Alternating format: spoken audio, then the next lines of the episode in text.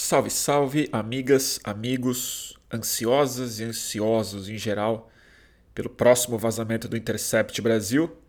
Aqui fala Bruno Torturra e aqui vai a íntegra em áudio da mais recente transmissão de Boletim do Fim do Mundo. E esse episódio que vocês irão escutar a seguir foi transmitido no dia 19 de junho de 2019 e com um convidado super especial, que é o Leandro Demori, colega jornalista editor executivo do Intercept Brasil, um dos jornalistas responsáveis e que assinam as matérias, a série de matérias, melhor falando, que tem abalado aí a nossa república, se é que dá para chamar de república ainda, porque eu acho que os vazamentos vão exatamente no, no, no ângulo dessa questão, né? É, sendo que o devido processo, a isonomia judicial é um dos pilares que sustentam de pé qualquer país que se considere uma república. Dito isso, a conversa veio num dia muito auspicioso também, já que dia 19 foi o dia do depoimento do Sérgio Moro ao Senado para se explicar, se é que dá para chamar aquilo de explicação, e no dia seguinte da entrevista que ele deu para o Ratinho, se é que dá para chamar isso de entrevista. Uh, o fato é que a minha conversa com o Leandro, que talvez não seja uma entrevista, mas uma conversa mesmo, assumidamente, já que eu opinei mais do que o desejável, eu acho. Tratou desses assuntos inevitáveis: o depoimento de Sérgio Moro ao Senado, a entrevista do Ratinho, como a imprensa tem tratado a questão dos vazamentos, mas sobretudo a cisão que o Intercept representa num jeito de fazer o jornalismo, muito mais do que fazer, um jeito de expressar esse jornalismo publicamente. Falamos sobre polarização, falamos sobre como esse escândalo bate na cabeça de um jornalista que, sem dúvida, não está acostumado a esse tipo de exposição. É, acho que ninguém está, né? E muitos outros assuntos que eu não vou me estender aqui, porque afinal de contas temos aí mais duas horas pela frente de conversa com o Leandro Demore. Recebi ele aqui na, na minha casa no Rio e espero que vocês gostem. E quem puder e gosta do trabalho que eu faço e que o Leandro faz, é... apoie. Considere um apoio ao Estúdio Fluxo no catarse.me barra mantenha underline o underline fluxo, mantenha o fluxo no Catarse, e o Catarse do Intercept também, que felizmente teve uma grande adesão nos últimos dias, graças ao trabalho valoroso que eles fizeram com a Vaza Jato. Então agora, sem mais delongas, já que eu me alonguei, fiquem com o é, Boletim do Fim do Mundo, uma conversa com Leandro Demore. Até já. Epa, a gente já tá ao vivo? Ah, eu não fiz a... Eu achei que tava com a... com a imagem de divulgação. Então, gente, desculpa, já estamos ao vivo com o Boletim do Fim do Mundo. Então, é, tomei um susto. Ao meu lado, o editor executivo do Intercept Brasil, Leandro Demori. Conforme eu prometido, a gente atrasou um pouco. Eu me desculpo, a culpa foi bem mais minha do que dele. Eu tava no. Hoje foi um dia cheio, Greg News. Estávamos fazendo a gravação do episódio de sexta-feira. É, hoje, dia ah. extraordinário, era para ser ontem, por conta do é, depoimento do Sérgio Moro. A gente gravou hoje, corri para cá. Então, obrigado, Massa. Leandro. Não consigo nem imaginar como é que você está com seu tempo, com a cabeça para arrumar mais tempo para fazer uma live. Então eu te, eu te, te agradeço muito. Massa, meu. Obrigado pelo convite. Tem, bom, tem muita coisa para a gente conversar e eu quero reservar bastante tempo para quem está nos assistindo também, que acho que a turma está bem animada para falar contigo hoje. É, básico. Como é que você assistiu hoje o Moro no Senado e qual a sua primeira avaliação do que, que ele disse lá? De como ele se posicionou em relação principalmente ao é, Intercept? Cara, então, eu não vi tudo porque foi muito longo, né? E, e eu acho que chegou uma hora que começou a se repetir porque claramente ele foi com o discurso pronto, né? Com alguns pontos que. E acho que também o formato é meio ruim, assim, tipo, o senador faz 10 perguntas durante 5 minutos e depois uhum. o Moro escolhe se vai responder, quais vai responder, ou o que, que vai responder. Então acho que o, quem não tem domínio daquele formato, alguns senadores você vê que tinham domínio, tipo o Renan, um cara que tem o domínio do formato, né? O Renan pegava o tempo dele, fazia toda uma digressão e aí nos 30 segundos finais ele encaminhava uma pergunta. Então, o cara que está no Senado há mil anos, né? É, você falou do o profissional do exatamente, Senado. Exatamente, ali, ali é o professor do Senado, né? Mas você vê que os caras mais jovens ali não tinham muita... O primeiro cara que falou, ele fez 10 perguntas. Eu vi. Né? Óbvio que o Moro não ia responder as que precisava, né? E, e, e bota discurso no meio, então muito confuso. Mas, assim, cara, o que eu, o que eu noto agora é que eles, eles entenderam o que está acontecendo. Para mim, para mim, basicamente, assim, nos últimos dois dias eles não estão mais tontos. E, e- tá. Sabe? Porque para mim pareceu que assim, E eles a quem você se refere? Moro, ah, O governo, o governo, né? Porque a situação, trata-se disso, né? O, o- establishment, né? o novo estado. né? Que eles, que eles diziam que não, não era establishment, né? Então, o, no- o novo establishment. Assim, pra mim, domingo, segunda, terça, quarta, até metade da semana passada, eu acho que eles estavam muito perdidos ainda. Porque é, eles nunca tiveram nesse lugar, né, velho? De terem dedos apontados pra eles, né? Ele, o, Moro passou os últimos cinco anos na Lava Jato apontando dedo pra todo mundo, né? E tanto é que eles, você vê que eles têm um monopólio da luta da corrupção, né? Eles, eles que combatem a corrupção. Qualquer, qualquer crítica a eles, você está combatendo quem combate a corrupção. Então isso desestabilizou muitos caras. Deu pra ver no começo, assim. O que eu acho agora, meu, ao menos o que eu tô imaginando é que, assim, eles estão apostando em três ou quatro cavalos ao mesmo tempo. Porque eles não podem dizer peremptoriamente que o conteúdo é falso, porque eles sabem que não é. Então você vê que eles nunca falam assim, ah, tudo isso aqui é falso. Porque se imagina, cara, se alguém chega e fala, se alguém publica sete matérias com conversas suas, de um ano e meio atrás, dois anos atrás. Bicho, se você nunca disse aquilo, você não vai nem responder aquelas coisas. Você vai falar, cara, isso é um absurdo, isso não é meu, jamais direi essas frases, sabe? Não é o que eles estão fazendo. Porque eles sabem que o conteúdo é autêntico. O material, cara, o arquivo é colossalmente complexo, gigantesco e, e de, uma, de uma riqueza é, de detalhes, de chat, é, as pessoas conversando, bicho, num zap, sabe? No caso Telegram. É link, é resposta, é áudio, é resposta ao áudio, é, é uma complexidade tão absurda que ninguém em sua consciência vai conseguir, e ele sabendo que é verdade, verdadeiro, dizer que aquilo é falso. Então, primeira coisa, eles não estão fazendo. Eles negam a autenticidade mais ou menos, mas algumas coisas podem ser verdade, mas se eu disse isso aqui também não tem nada demais, então Uma parte pode ter sido editada. uma parte pode ter sido editada, mas isso aqui eu posso ter dito. O Moro, para a Folha, nessa semana que passou, confessou que ele, que ele indicou para o Deltão uma testemunha, falou que aquilo era absolutamente normal. E a Folha fez uma matéria dizendo que não, que você tem que fazer isso nos autos, tem que estar registrado, coisa que ele nunca fez, né? Indicou uma testemunha contra o Lula, né? Então, assim, eles estão tentando equilibrar os cavalos e jogando com a possibilidade de isso em algum momento ser falso, que eles sabem que não vai acontecer.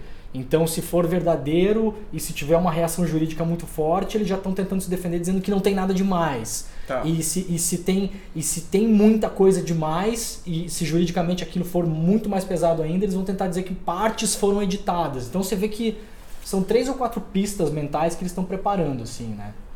É, o que me dá a sensação é que na verdade eles não precisam provar que é falso. Eles só precisam deixar na é, dúvida de que de que tem a chance de ser falso para que fique uma palavra contra a é outra. Exato. É, e aí, assim, o que está em xeque realmente é a credibilidade do material que vocês estão colocando Sim. no EAR.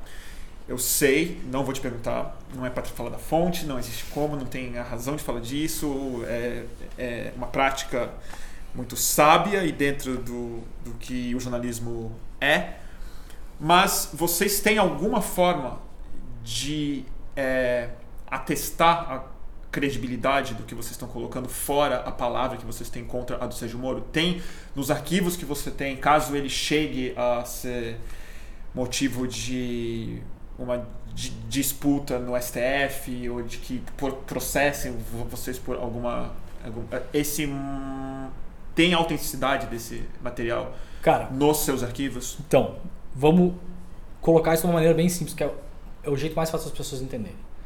É, primeiro, o, o Moro vem desafiando a gente a publicar tudo, que eu acho que isso é um, um pouco de desespero, e um pouco para fazer com que a gente incorra num erro de publicar coisas, por exemplo, de foro íntimo. Então, Claro. a gente não vai publicar tudo, porque a gente não é maluco. Tem coisa ali que não é interesse público, né?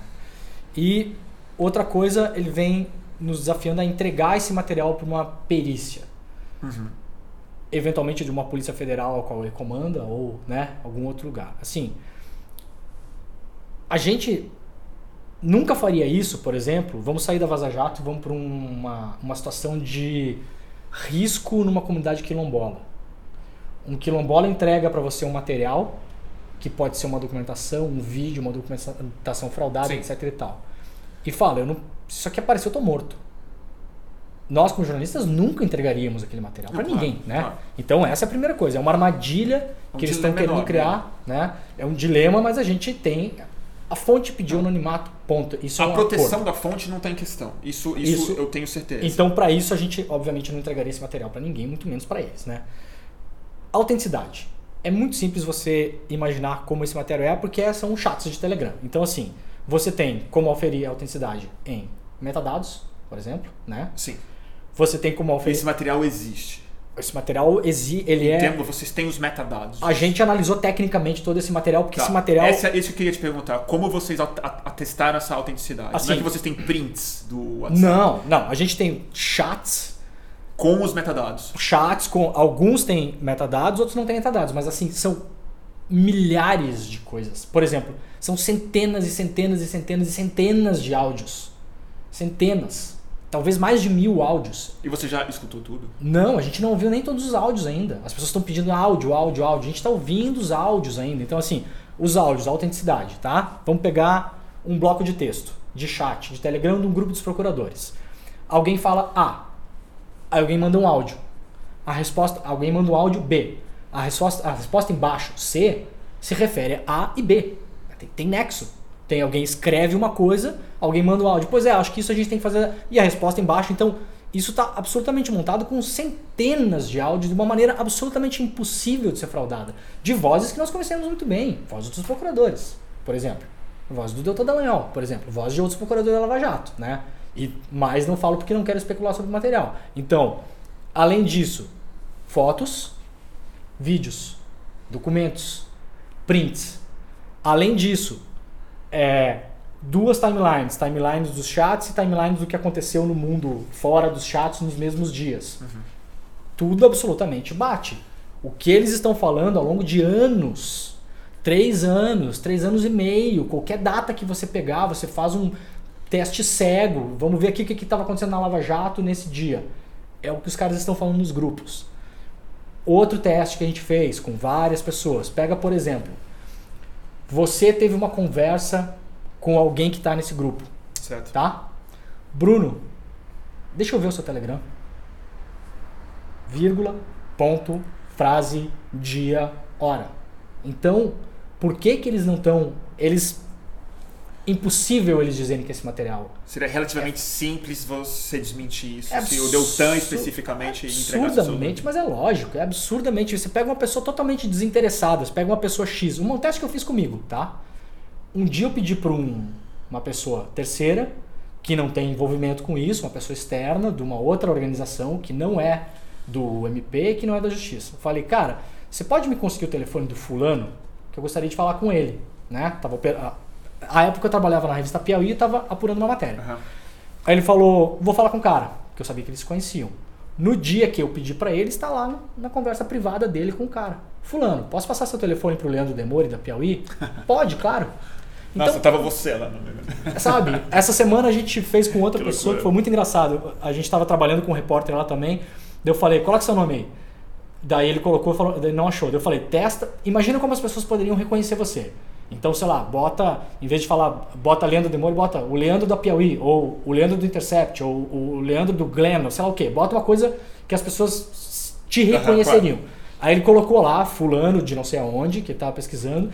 Daí ele começou a ler, ele começou a dar risada. Ele, começou, ele leu o chat naquele dia e falou. E daí tinha um procurador falando pro outro.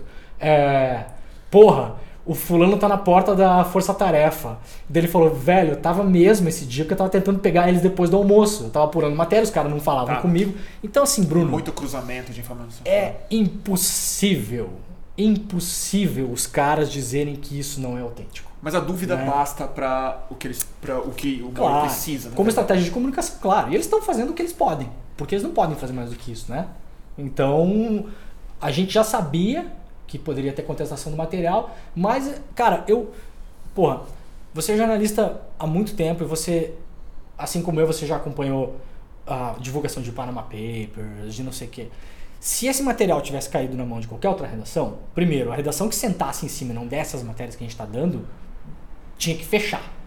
É, não, não é- não é- tu- tu- tu não é sentável, esse material não E é o que, que você está fazendo sendo jornalista? Exatamente, vai fazer outra coisa, vai vender fruta, sei lá é o quê. Segundo, eu acho que 80% da contestação sobre legitimidade do material, descoberta de quem é a fonte, não estaria ocorrendo se isso fosse dado na Folha, no Estadão, É, isso é na Veja e na Globo, entendeu? É porque é o Intercept. É porque a gente é pequeno, a gente é militante, a gente é de esquerda, a gente é ativista, então eles usam isso e tentam puxar a parte da opinião pública para falar, não, esses caras são mentirosos, esses caras são comunistas, esses caras não sei o quê. E parte da imprensa faz isso também Parte da bastante. imprensa faz isso também. Eu quero conversar disso com você.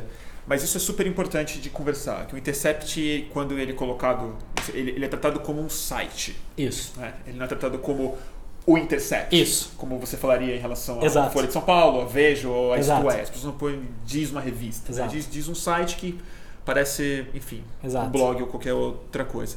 Então, só rapidamente, porque não sei se todo mundo aqui sabe, é, explica um pouco o que, que o Intercept é, como, Ah. ele, como ele aparece como veículo, ah, porque ao mesmo tempo que ele é muito sério na apuração, os grandes furos de é, reportagem, ele também surge de uma forma muito é, atípica Uhum. dentro da própria imprensa. Eu queria que Claro. você falasse um pouco sobre o que, que o Intercept é. Tá. Como ele é Tá. diferente, então se ele não é militante Tá. necessariamente, se Tá. ele não é comunista, Tá. ele também ele não se coloca da mesma forma que a Folha de São Paulo se coloca. Não, não ele tem uma posição muito mais Claro, combativa. claro. E isso se expressa na matéria, se expressa no título, se expressa na maneira como você se coloca na rede, como o Glenn se, Claro. o Glenn se, Sim, muito. O Glenn até mais do que eu, né? se expressa. Cara, eu acho que a grande diferença é assim, bom, o Intercept ele surge por causa do, do arquivo Snowden, né? Então, assim, e aí no Brasil, Após isso, né? após isso, Porque o né? Intercept ele, ele também não existia no Não, caso Snowden. não. É, ele, ele surge porque o Glenn fica globalmente famoso, né? E aí, ah, aproveitando a, a proeminência dele, o Pulitzer que ele ganhou e tal, um, um bilionário americano chamado Pierre Omidyar decide investir, como os bilionários americanos fazem, em, em- nessas ventures pró-democracia, etc. Uns E o Midiar ele é fundador do eBay, né? do eBay. Ele fica bilionário assim. Isso, ele criou o eBay. Bom, no Brasil o Intercept surge, eu acho que muito. Eu tenho várias. Eu, eu sempre penso sobre isso, mas eu tenho várias Porque ideias. só, só tem o Intercept nos Estados Unidos E no Brasil. e no Brasil. E no Brasil. E ele surge no Brasil por quê? Porque tem o processo de impeachment da Dilma. O Glenn decide escrever sobre o impeachment no Intercept, nos Estados Unidos, que era o único que existia. Só que, só que decide escrever em português. Fala, cara, eu preciso falar sobre isso Para o, pra o Brasil. público brasileiro, porque Claro. ele mora aqui desde antes do caso Snowden, ama o Brasil, né, é casado, tem filhos, então Sim. assim, é um, Fala português. fala português, é, é- é um apaixonado pelo Rio de Janeiro e tal. E tinha um buraco de imprensa também enorme Tinha. para ser cumprido aqui. né? Muito grande, É, né? ainda Porque- que- ainda tem. Eu acho que o espaço que o Intercept ocupa, eu, eu gostaria de ter mais vizinhos, gostaria É, de ter mais gente. Ele publica esse negócio em português explode a audiência. Porque justamente isso, as O pessoas. Intercept- Inter- no Intercept gringo, mas em português. Porque as pessoas queriam ler visões diferentes. Sabe? É, é, a a gente tá aqui, e se a gente andar mais um pouco aqui, tem o Morro Dois Irmãos, que é um clássico do Rio de Janeiro, que a vista do Dois Irmãos ela é sempre tomada de Ipanema. Então é aquele desenho que todo mundo conhece do Rio. Mas se você tomar a vista do Dois Irmãos da Barra, ele é diferente. Mas ele segue sendo Dois Irmãos. Então, assim, isso explica um pouco o que é o Intercept, o que a gente se tornou. A gente trata dos fatos como a imprensa trata dos fatos. Só que a gente descreve Dois Irmãos do ponto de vista de onde a gente está. Ele não deixa de ser uma montanha rochosa, não deixa de ser um símbolo do Rio de Janeiro, mas por que todo mundo precisa descrever o Dois Irmãos de fucking Ipanema? A gente quer descrever o Dois Irmãos do Vidigal, velho. A gente quer olhar os dois irmãos de baixo para cima. A gente quer ter o nosso ponto de vista sobre as coisas. Então, tem umas diferenças muito clássicas, assim, a gente tenta evitar ao máximo o suposto, não sei o quê. A gente gosta de mostrar as coisas como elas são. Linguagem simples, direta, e tem uma diferença que as pessoas que não nos conhecem, que estão conhecendo agora, pelas matérias da Vale Jato, que é assim. A gente faz, por exemplo, a matéria sobre os diálogos do Deltan com o Moro.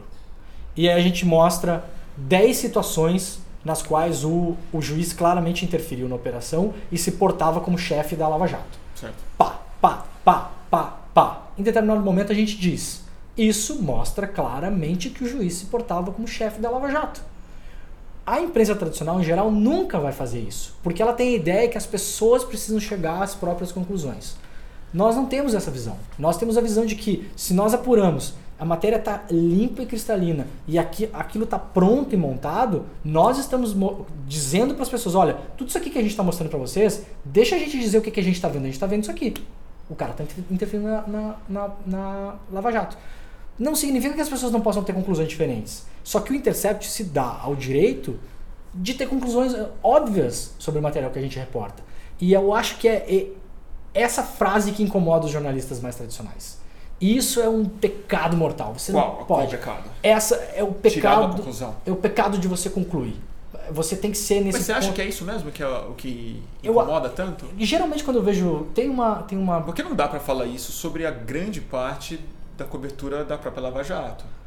Era Mas- bastante conclusiva, digamos. mas ela no é mas ela é conclusiva de uma É, maneira, é, eu você tá né? Ela É. não ela não diz diretamente o que está acontecendo. São ênfases e omissões que determinam essa conclusão muito mais do que o ponto final Exatamente, ali, né? exatamente. É, e a gente não tem esse. A, a, a, a, editora da Mother Jones ela escreveu uns dois ou três meses atrás um editorial que é brilhante em relação a isso. Assim, eu gostaria de ter escrito aquilo. Sabe, eu gostaria de traduzir e publicar no Intercept como se fosse meu, assim. que é muito isso, cara. Ela fala, é um jornalismo com, com ponto de vista de algum lugar. A Mother Jones é, Mother Jones é isso também. Você está sentado aqui vendo o mundo daqui. E você descreve o mundo que você está vendo. Você não pode ter a pretensão de querer descrever um mundo que seja homogêneo, que todo mundo. E depois as pessoas vão tirar as próprias conclusões, porque isso é falso. Mesmo no jornalismo tradicional, tem um ponto de vista implícito ali, não tem? O nosso é Tem, não, explícito. evidentemente que tem, e acho que nos últimos anos, especialmente, é, grande parte das é, reportagens ela é, ela é absorvida não pelo fato em si, mas pela análise que os comentaristas fazem ad nauseum. E num outro espaço, que eu acho que é onde vocês também se comportam de uma maneira muito é, forte e, que, e bastante diferente também da maioria da, é, da é, imprensa, que é na rede social Uhum. que é no império da opinião e como essa opinião é expressa de uma- na massa e, e como as pessoas repercutem o que é o que é colocado. Mas antes disso eu queria te fazer um, um comentário que assim, você colocou que é um ponto de vista muito diferente, que você vê o é morro pelo outro lado, Uhum. de baixo, de cima e tal. Uhum. E eu entendo isso. Mas esse espaço de alguma maneira ele existe na mídia alternativa, dita independente, em blogs e tal. Claro. A grande diferença que eu acho que é um espaço muito único que vocês estão ocupando é que vocês somaram isso com a questão dos é, whistleblowers, que é Uhum. uma tradição que o Intercept se funda, que é Uhum. através do Snowden, Exato. no que o Glenn Exato, fez exato. como o trabalho dele, e na discussão sobre o sigilo de fonte, e aí vem a discussão sobre o Assange, uma série de coisas que o Glenn também é uma expressão Claro. muito forte, Claro. e numa missão de expor os se- segredos de Estado Uhum. Suponho que seja por isso que uma fonte procure o Intercept e não Muitas vezes sim. a Folha de São Paulo ou a Mídia Ninja. Muitas porque vocês sim. têm uma Claro. postura Claro, de transparência em relação a claro. o que é criptografado, o que foi interceptado. E a gente toma os riscos, que muitas vezes a, a ninja não pode tomar, talvez. É. Porque não tem estrutura jurídica, porque vai se fuder, sabe? Então a gente. A gente segura a barra. A gente segura a onda. Os nossos advogados são advogados completamente diferentes de advogados de jornal, por exemplo. Advogado de jornal fica botando suposto em todas as frases. Os nossos ficam tirando. Sabe? Eles nos ajudam a construir um texto corajoso e agressivo. É, mas, mas aí esse, mas isso eu entendo. O suposto é uma palavra importantíssima para a gente conversar sobre o que está acontecendo. Uhum. Porque ao mesmo tempo que a imprensa mais industrial, mais oficial, ela põe o suposto na hora de falar, suposta conversa, Uhum. diálogo e tal. Em geral, não tem suposto para falar hacker. Não, o hacker, Eu procurei. o hacker não virou suposto. Não tem suposto hacker. Não, não. né? O hacker ligou para o deputado. Isso, isso. O hacker hackeou celulares de Isso. deputados que a gente não tem nenhum indício sobre isso, a não, Não. ser a palavra do próprio deputado, Exato. que, diga-se de passagem, é muito menos crível do que É óbvio. vocês É colocando É lógico. o cu de vocês na reta É mesmo, lógico. entendeu? É lógico. Então, e- isso é exatamente isso que eu tô falando. Assim, tem a opinião que ela é colocada em ênfases e omissões como a palavra suposto. Não é tão simples assim quanto sim, uma. sim, sim. né? É, essa essa essa vertente que está explorando a questão do hacker, assim, eu tenho falado muito com o Glenn nessas últimas semanas e, e eu falei, cara, eu entendo que alguns jornalistas estão tem jornalistas de tecnologia que vai falar disso, óbvio. Alguns estão tentando buscar um lugar ao sol numa cobertura que é é diferente de uma cobertura de, de mensalão, por exemplo. Mensalão, a Renata Lopretti vai lá e faz uma entrevista com o Roberto Jefferson. O Roberto Jefferson joga merda no ventilador e Claro, fala: ele é a fonte. ele é a fonte É. e ele fala e depois todo mundo pode ir atrás. Essa cobertura ninguém pode ir atrás, porque essa Ninguém história é nossa. ninguém tem a fonte. É. Então é muito e mais difícil. do que isso, né? Vocês te- vocês estão colocando isso no conta-gota mesmo, né? Exatamente. Então, assim, o que tem acontecido, claro, e a gente publica os, os chats com contexto embaixo das matérias. Então, os melhores repórteres, o, o Graciliano Rocha do BuzzFeed, o Eduardo Militão do UOL, o Ricardo Baltazar da Folha, esses caras que têm olho de repórter, eles vão lá na- na- nos, na- nos contextos e falam: pô, Intercept comeu bola, não viu isso aqui. Aí eles pegam aquilo e fazem uma matéria. A Folha fez umas matérias ótimas, o UOL fez, o BuzzFeed fez. Então, assim, mas fora isso é difícil. Então, acho que tem uma galera tentando achar um lugar ao sol, que aí falar do hacker, beleza, qualquer um pode falar, é, é, qualquer suposição vale, qualquer absurdo vale, você consegue sustentar isso, é uma coisa que as pessoas vão ler, é uma coisa que quem é, é bolsonarista e ama o Sérgio Moro vai comprar, vai ficar só nessa coisa. Então e tem- precisa tem dessa público narrativa, né? E- Precisa. precisa dessa narrativa para tentar soterrar a narrativa que realmente importa, cacete, que é o que esses caras estavam fazendo na porra do Telegram da Lava Jato, combinando coisas fora dos autos. Isso é disso que nós estamos falando. É disso que o- a- as pessoas precisam pensar se é esse tipo de justiça que elas querem para elas, no juizeco lá de Maricá, no juizinho lá do interior de Goiás, que aquele juiz lá do interior de Goiás vai decidir quais leis ele não vai cumprir ou seja, ele vai decidir onde ele vai cometer ilegalidades, onde ele vai ser um fora da lei, porque ele acredita que tem o mal maior a combater. É disso que se trata todas essas matérias. O hacker, não sei o que é importante? É importante. Qual é a importância do hacker? É desse tamanho, pra mim, né? Então, assim, mas você pontuou muito bem. Nas notícias sobre hacker não tem suposto. Nas notícias sobre as conversas tem suposto. Então, de novo, isso é opinião. Qual- Isso é opinião? Não é opinião? É opinião. Qual que é a diferença em relação ao Intercept? Então você está opinando também, da mesma maneira. Só que você está fazendo de uma maneira mais sacana, uma maneira mais piscadinha, né? Dando como fato, né? Exatamente, dando como fato e dando uma piscadinha. Não, nós só estamos reportando os fatos. É, é isento. Ah, porque a PF falou, então, então tem hacker. Porque o Moro falou, tem hacker. É. Então, bastante estranho, mas assim, voltando, eu tava te falando que eu tava falando com o Glenn essa semana. O Glenn- falou pra mim assim, é, cara, quando teve, porque eu falei, porra, ninguém nunca discutiu essa merda no Brasil de fonte, cara. Nunca vi tanto jornalista interessado em descobrir a fonte dos outros. Nunca vi, velho. No Panama Papers, você lembra das pessoas falando de fonte do Panama Papers? Entendeu, brother? Porra, deixa minhas fontes em paz, velho. Eu vou começar a ficar falando. é, esses dias eu ouvi um podcast, não me lembro o que, que era, que, que alguém falou. É, é, também a gente não sabe, tem que ver também qual que é a agenda do Intercept. Agenda não de publicação, né? perguntar sobre É a nossa agenda. agenda política. Eu fiquei pensando, cara, eu vou olhar suas matérias e perguntar qual que é a sua agenda também. Você fica pu- publicando Você viu o repórter fazendo essa pergunta. Repórter, repórter. Porra, você fica publicando aí matéria de política, perfil de poderoso. Qual que é a sua agenda? Precisa perguntar pros repórteres também. Você tem uma agenda? Qual que é a sua agenda? Cara, eu nunca vi esse tipo de escrutínio em relação a jornalista no Brasil. Aí o Glenn falou pra mim assim, cara, nos Estados Unidos, na época do Snowden, teve uma discussão muito forte em relação à fonte também, até, o, até o Snowden aparecer, depois ele apareceu e continua se discutindo Snowden.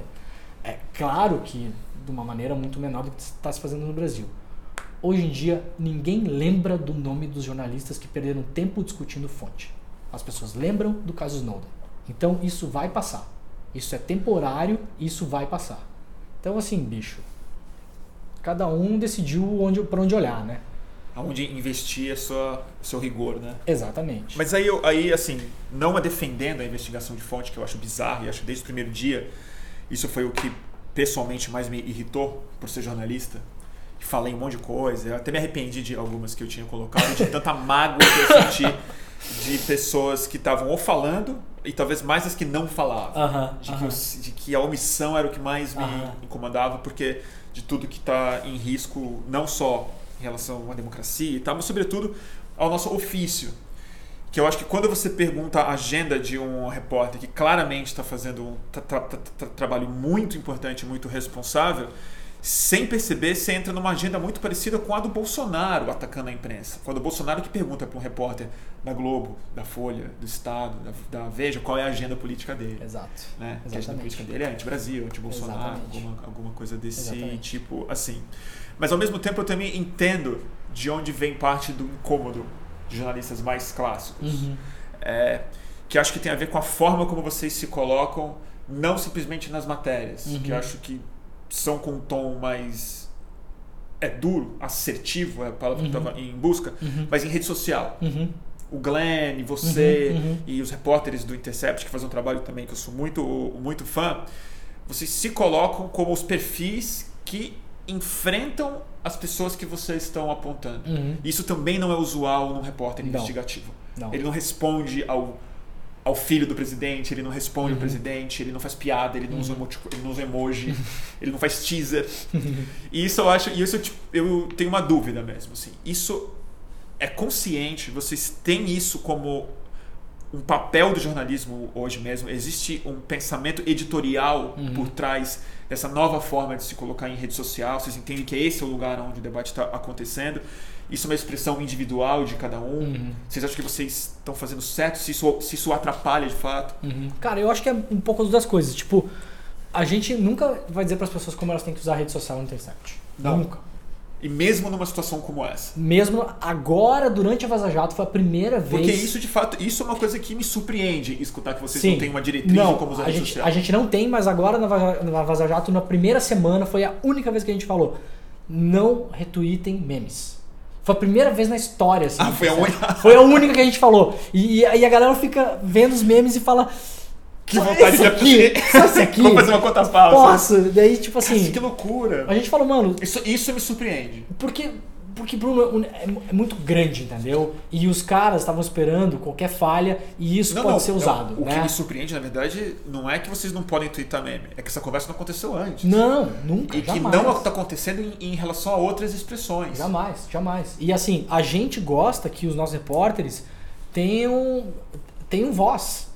Que eles sejam atores, né? Então isso não faz jogo. parte, também não é nenhuma estratégia, também não é, não é, não- é uma postura editorial. Não é uma postura editorial de dizer, olha, se você vem trabalhar aqui, você, você tem que ser assim. Mas é uma coisa que, que a galera que trabalha lá é, gosta, e é uma coisa que é incentivada na, na cultura do site, assim, no nosso convívio, assim, sabe? Aham. Tipo, é, cara, você não vai deixar o, o Flávio Bolsonaro dar uma chinelada na sua cara de uma reportagem que você ficou três meses apurando, que você tem os fatos e ele tá falando bosta. Então você vai lá e pisa em cima do pescoço dele.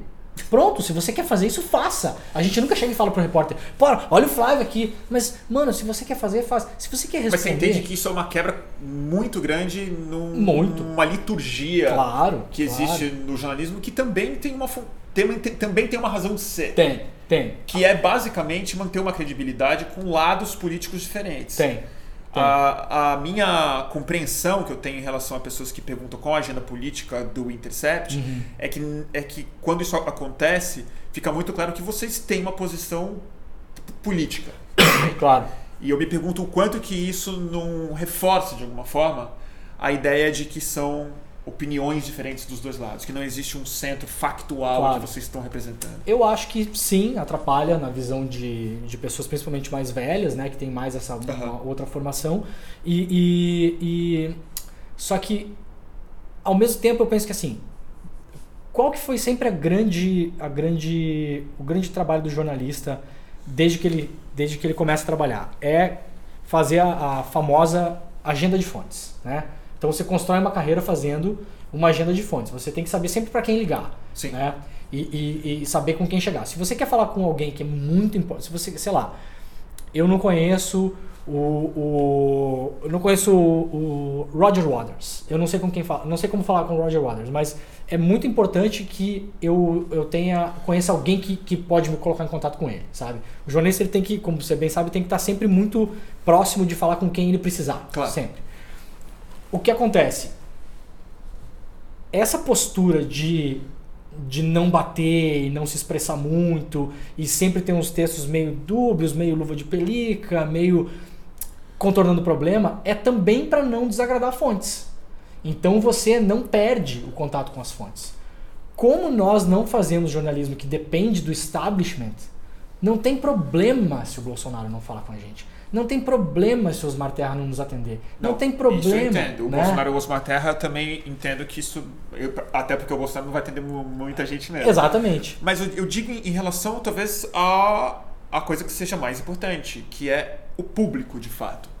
Eu acho que o público mudou, cara. Eu acho que as pessoas entendem. Tipo, o público do Intercept entende que a gente é assim e adora que a gente é assim. Né? Sim, mas não é para isso que vocês precisam falar simplesmente não. quando uma bomba dessa claro. cai, cai, na mão de, cai, claro. cai na mão de vocês. Porque Acho que a gente ainda vai ver o que vocês vão, o que vocês têm ainda tá no comecinho. Estamos rezando para vocês darem o máximo de spoiler possível. É a única série que a gente quer spoiler.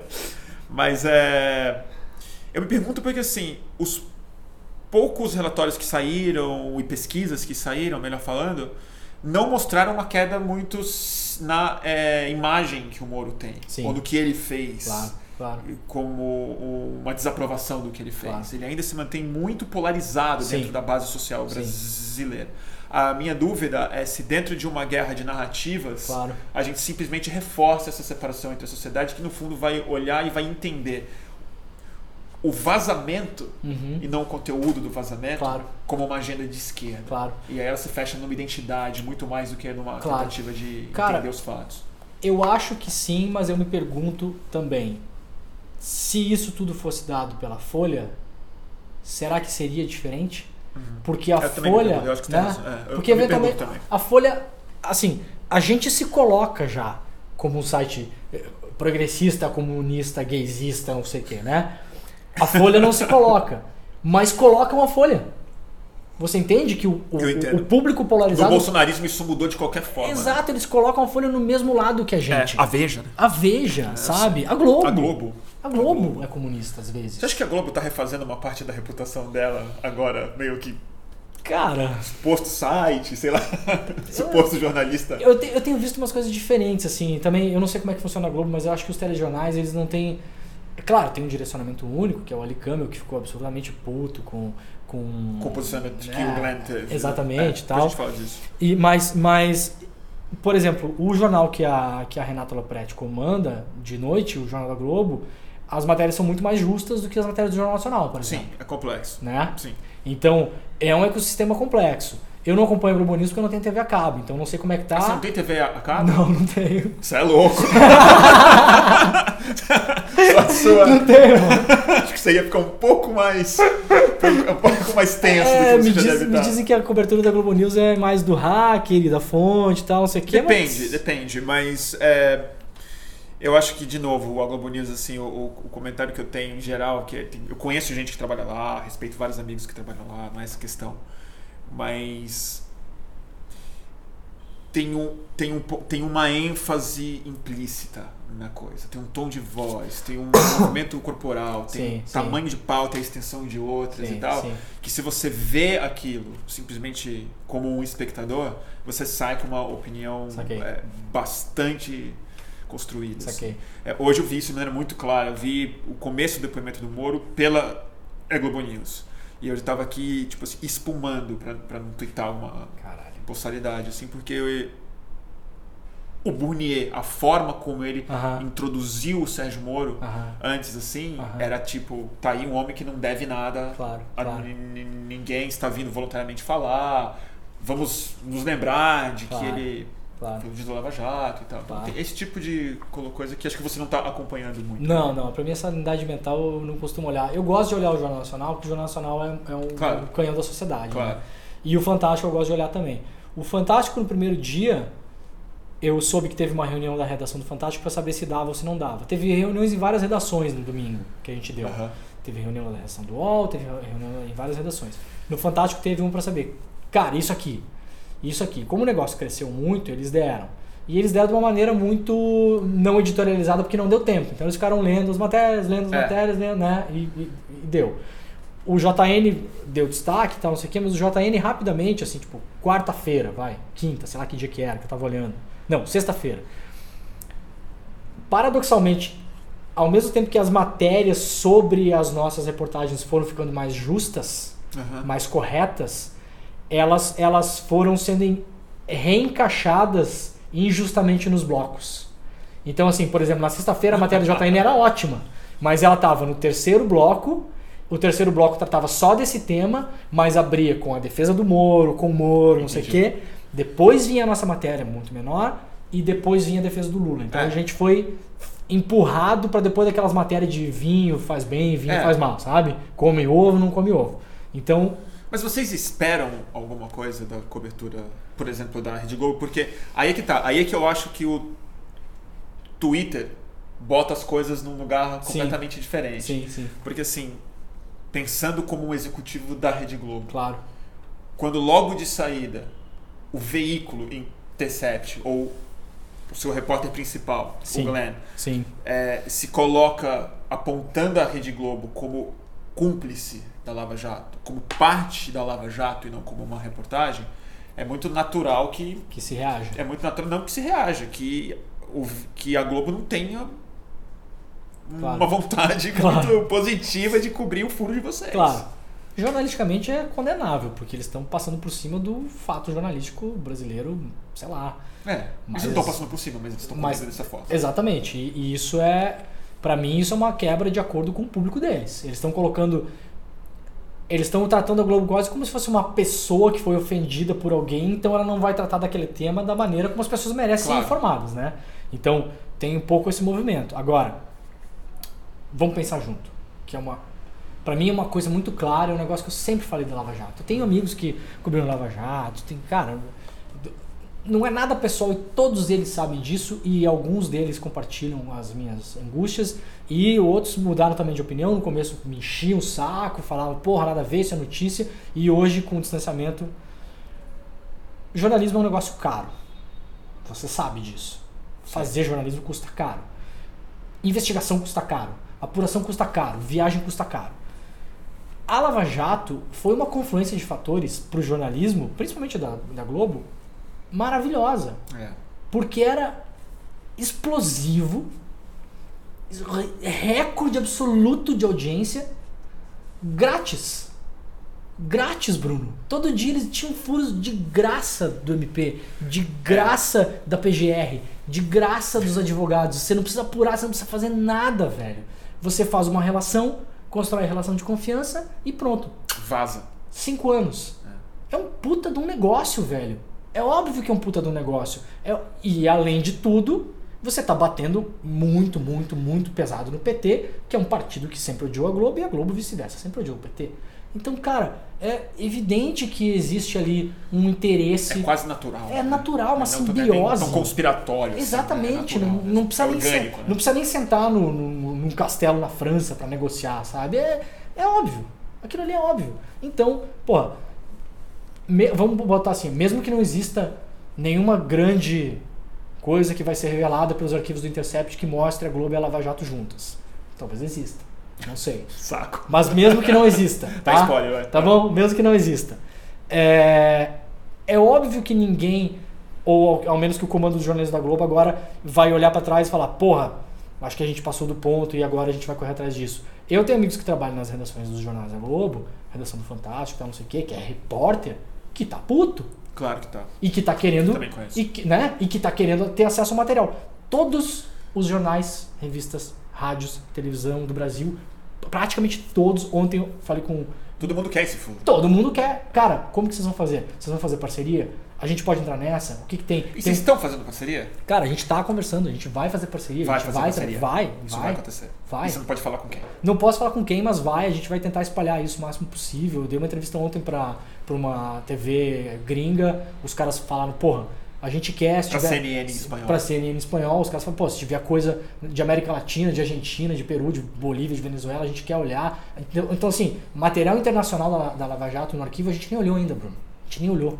Tem um mundo ali, entendeu? Então, assim, Material internacional. a gente nem olhou, porque, cara, a Lava E tem Jato. isso. Ah, a Lava Jato se espalhou, não se espalhou? Se espalhou pra. pra o, o, o- ex-presidente do Peru se, suicidou por causa da. Não, por causa da Lava Jato, por causa da Sim, corrupção. por causa lógico, do né? escândalo que atingiu o Peru. Exatamente, não, não é culpa da Lava Jato, Claro. digamos assim.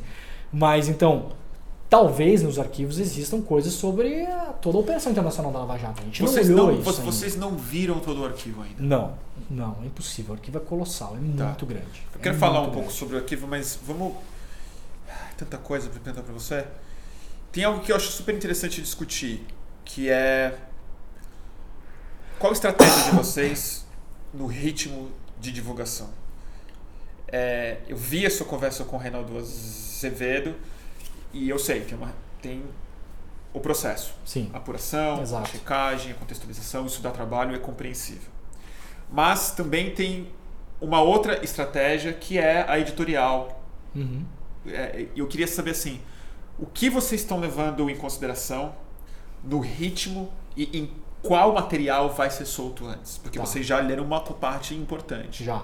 Então, como vocês escolhem o que vai ser colocado no ar? Como você escolhe o ritmo disso? O que Uhum. vocês levam em consideração? Cara, então, é, a gente já tinha publicado séries antes. O, o- por exemplo, o, o assassinato da Marielle Franco, a gente fez uma série. Eu lembro, Você lembra? eu lembro. A gente fez uma série. Ótima série essa. Então, assim, só que, claro, não tinha explodido como isso, mas tinha dado muito. A gente foi o primeiro veículo a apontar envolvimento com milícias. Na época, enfim, a gente sofreu uma série de ameaças, teve que reforçar a segurança. Foi uma coisa grande pro tamanho do Intercept de então, né? Estamos Claro. falando de um ano atrás.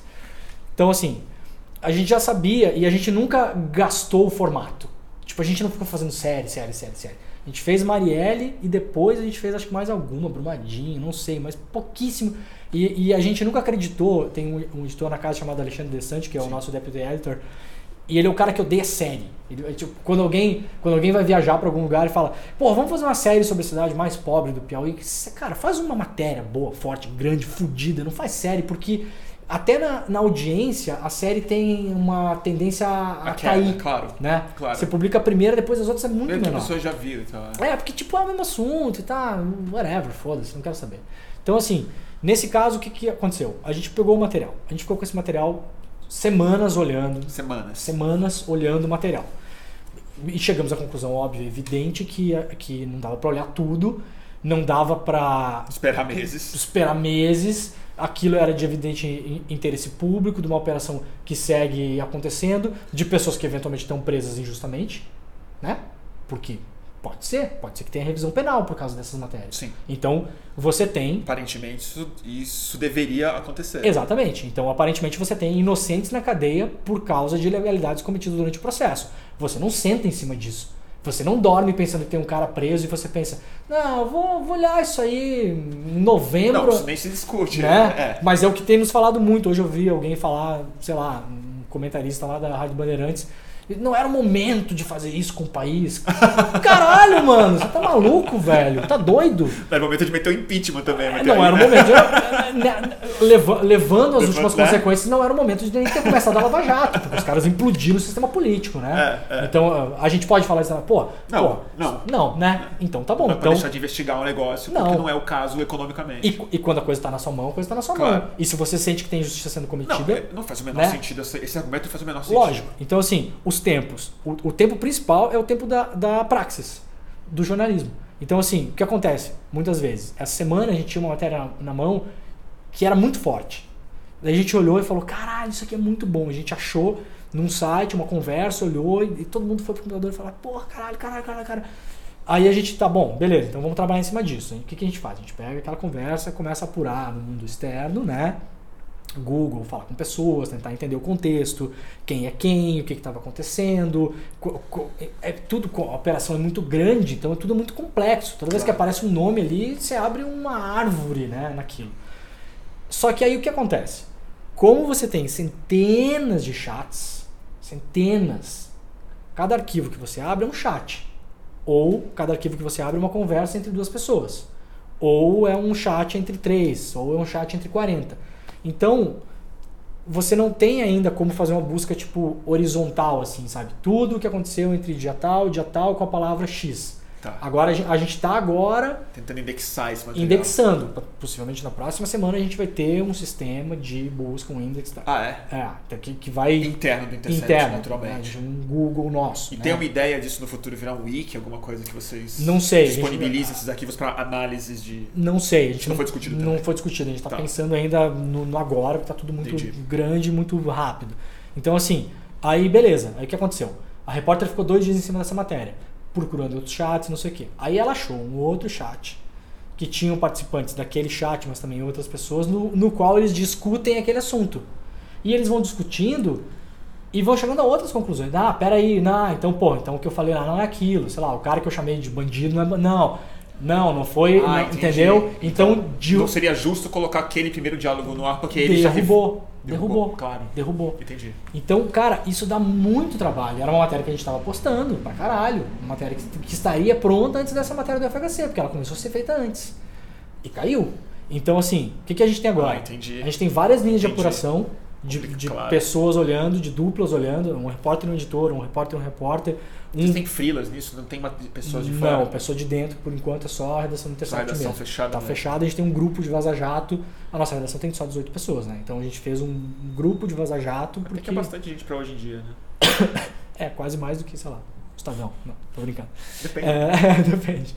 Então, tipo, isso é um timing. Outro timing é, é realmente assim, a gente tem que manter a atenção no assunto. Porque se parte da imprensa tá contra ele e tá tentando soterrar ele na página 20, a gente tá sozinho nessa parada. É verdade. Né? Então a gente não pode ficar 15 dias sem publicar. Não, isso Deus me livre. Né? Acho que a gente não aguenta, gente. Aqui, aqui Então. de fora. Mas o pessoal tá, tá é meio puto que não sai assim de Exato. três em três dias. Exato. Não, eu entendo o tempo da apuração. Existem outras considerações? Eu vou te perguntar porque é o seguinte: das análises mais interessantes que a gente aqui de fora lê e meio empolga, a- a- a- acho que pela falta de episódios das, da série, a gente fica conversando sobre as estratégias, quais as tramas que podem estar por trás disso. E até pela posição que o Glenn, principalmente, teve no Twitter, Uhum. dá a sensação. E tem um monte de gente que fizeram umas análises interessantíssimas. Sim. De que o Glenn tem o jogo na mão, de que ele tá fazendo de forma que o Moro vai ter que desmentir uma coisa e depois ele traz uma coisa que prova que o Moro tinha. Uhum. tinha Uhum. é, tem algum tipo de pensamento desse tipo, narrativo mesmo, do que, que é melhor ser colocado antes em termos de é, manter a credibilidade do Intercept, mas ao mesmo tempo desacreditar o que está sendo colocado pelo Sérgio Moro, pela Lava Jato, Cara, pelo Dallagnol. Eu diria que é o seguinte, tem algumas coisas que são totalmente casuais. Por exemplo, ontem a gente publicou a matéria do FHC no dia do aniversário dele. Isso foi casual. Isso foi absolutamente casual e depois eu fiquei me sentindo até mal. Jura? Vocês Juro. não sabiam disso? Não. Tá, Não. porque isso foi uma coisa que eu pessoalmente falei assim, cara, Não, Isso é o tipo da coisa Não. Que parece uma pirraça que Não. prejudica o- a não, conversa. foi muito sem querer, cara. Cara, eu gostaria que o ex-presidente tivesse jantado tranquilamente naquele dia, sabe? Foi muito sem querer.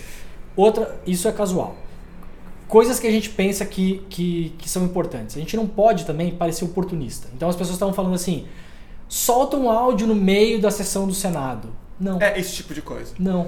Não. Mas ontem saiu antes do Ratinho. Tinha Não. a ver com isso? Não, porque a matéria ficou pronta. E a gente tava cansado e a gente falou, cara, vamos publicar. Sabe? Vocês não têm Isso. essa conversa. Tipo, Ah, amanhã ele não. vai no Senado. Porque, Não, a gente tem essa conversa, porque de mas a fora, gente. né, a a gente... sensação que dá mesmo, assim, vendo o Twitter, a matéria, Tá. o Moro, a conversa pública Tá. e os boatos que aparecem que a gente nem Sim, colocou, lógico, lógico. né? Hashtags ridículos Lógico, e tal. lógico, lógico. Parece uma guerra mesmo. Tá. Parece que vocês são os é, oponentes do Sérgio Moro. Tá. E não simplesmente a redação que está reportando um escândalo que ela tem na mão. Cara, aí tem uma coisa que é pensada que é o seguinte. Aí, aí, aí o, o que tem de estratégia, que eu te digo claramente que isso é o que a gente está fazendo.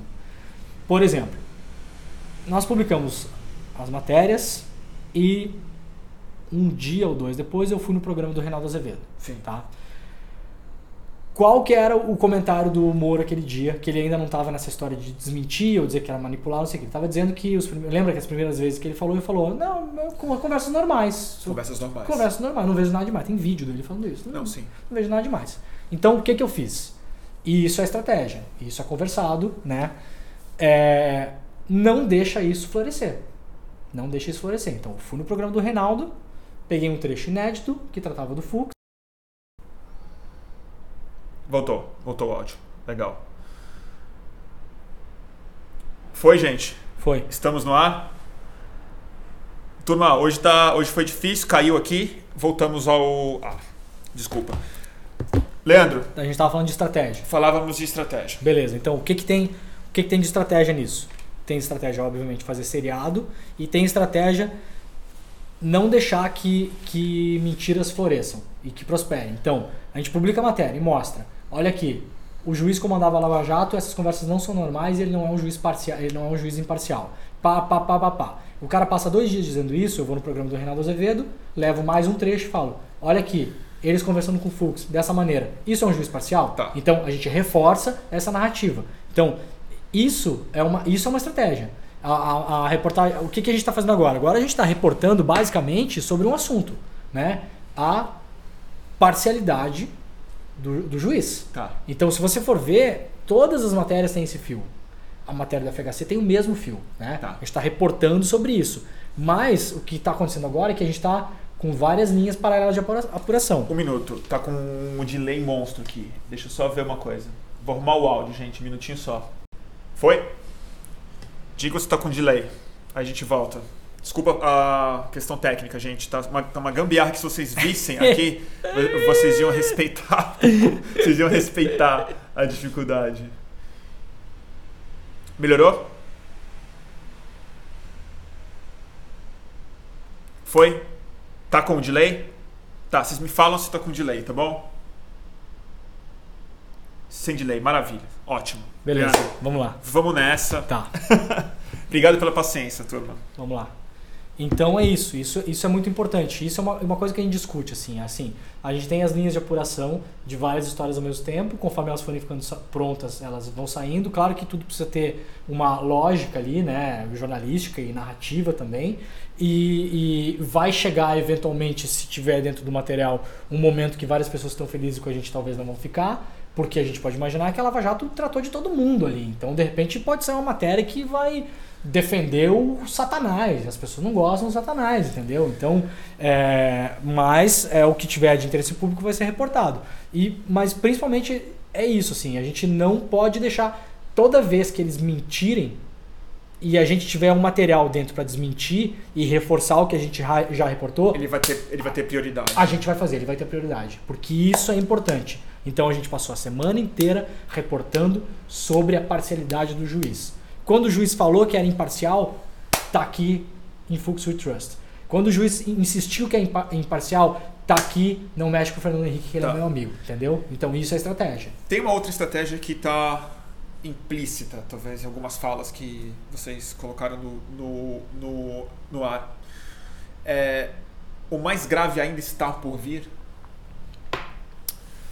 Cara, eu não sei porque grave é uma. É opinião, né? Depende. Grave pra quem, né? Na sua opinião. Eu acho que tem bastante coisas. A gente estava olhando hoje, eu acho que tem. Não sei se é mais grave ou menos grave, acho que sim, são casos diferentes. Tipo, agora, vamos tratar como esse negócio fosse- Reforçam a ideia de que vocês. do que Va- sendo. Bruno, vamos imaginar que esse negócio é uma série de Netflix, que é o que as pessoas estão olhando disso desse jeito. Então vamos dizer que a Season 1 é desmoronando o juiz, tá? Essa é a temporada 1. A temporada 1 é o juiz e o procurador, né? Essa, é- essa é a, a gente já tá no capítulo 8, então a temporada 1, digamos que, que é isso. Mas o que vem na temporada 2, por exemplo, pode ser tão forte quanto, mas pode ser outra coisa. Vai para outro lugar, vai olhar para outros, outros personagens, outros Tá. caminhos, outras situações tão graves quanto, tão pouco republicanas quanto, tão ilegais quanto, tão estapafúrdias, tão esdrúxulas quanto. Então, pelo que a gente viu, sim, tem coisas ali que são tão graves quanto, tão explosivas quanto, mas são outras temporadas, Season 2, Season 3, Season 4, etc e tal. Então, falando em linguagem de, de série, Série. né? Que é o que as pessoas estão meio assistindo mesmo. né? Exatamente. Isso, e assim, cara, eu tava falando com o Léo Martins, que acho que fez a thread mais legal de Twitter sobre isso. sobre a série, como esse negócio tem- se encaixa numa parada Ah, de série. eu não vi, eu vou dar uma lida. Bem legal. Eu vou te marcar lá depois. E tipo, eu falei, eu falei, Léo, muito obrigado por você considerar a gente uns gênios. Você sabe que metade disso é por acaso, né? Então, tipo assim, claro que tem uma ideia de fazer em série, claro que tem uma ideia dos timings, claro que tem uma ideia dos assuntos gerais, claro que a gente começou pelo grande assunto da Lava Jato, que é o episódio do Lula. Claro que isso é um, claro que tem uma visão cinematográfica nisso na hora de construir.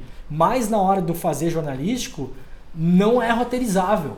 Então, não, a gente não tem a capacidade de pensar, ah, agora vamos, agora esse personagem vai ter um plot twist e ele vai virar do bem. Porque não, porque ele nunca vai ser do bem, ele não é do bem. Ou agora esse cara aqui vai mostrar como é um canalha, mas você vê no arquivo e fala, não, esse cara não é um canalha, esse cara é um cara gente boa. Então você não tem a liberdade de roteirização porque isso é uma série de não ficção. Então tem essas limitações. Então assim, É, você- não está escrevendo um roteiro. Exatamente. Por mais que você tenha um roteiro para ser exatamente. cumprido, né? Então assim, a gente não é tão genial quanto as pessoas estão imaginando. Tem muito Não acaso. tem esse xadrez do Glenn Greenwald que, Não. que tem grandes análises sobre isso, Não. qual que é o plano de voo dele. Tem, então. tem uma estratégia muito bem definida de, de reportar o que é mais importante agora no país, né? Mas assim, e, e responder sempre, reforçar os pontos, tem isso, e tem as nossas pessoas online, principalmente a minha e do Glenn, sempre se posicionando e ajudando as pessoas a fazerem a leitura da série, quase como se a gente fosse uns, uns comentaristas de TV de um Game of Thrones, assim, né?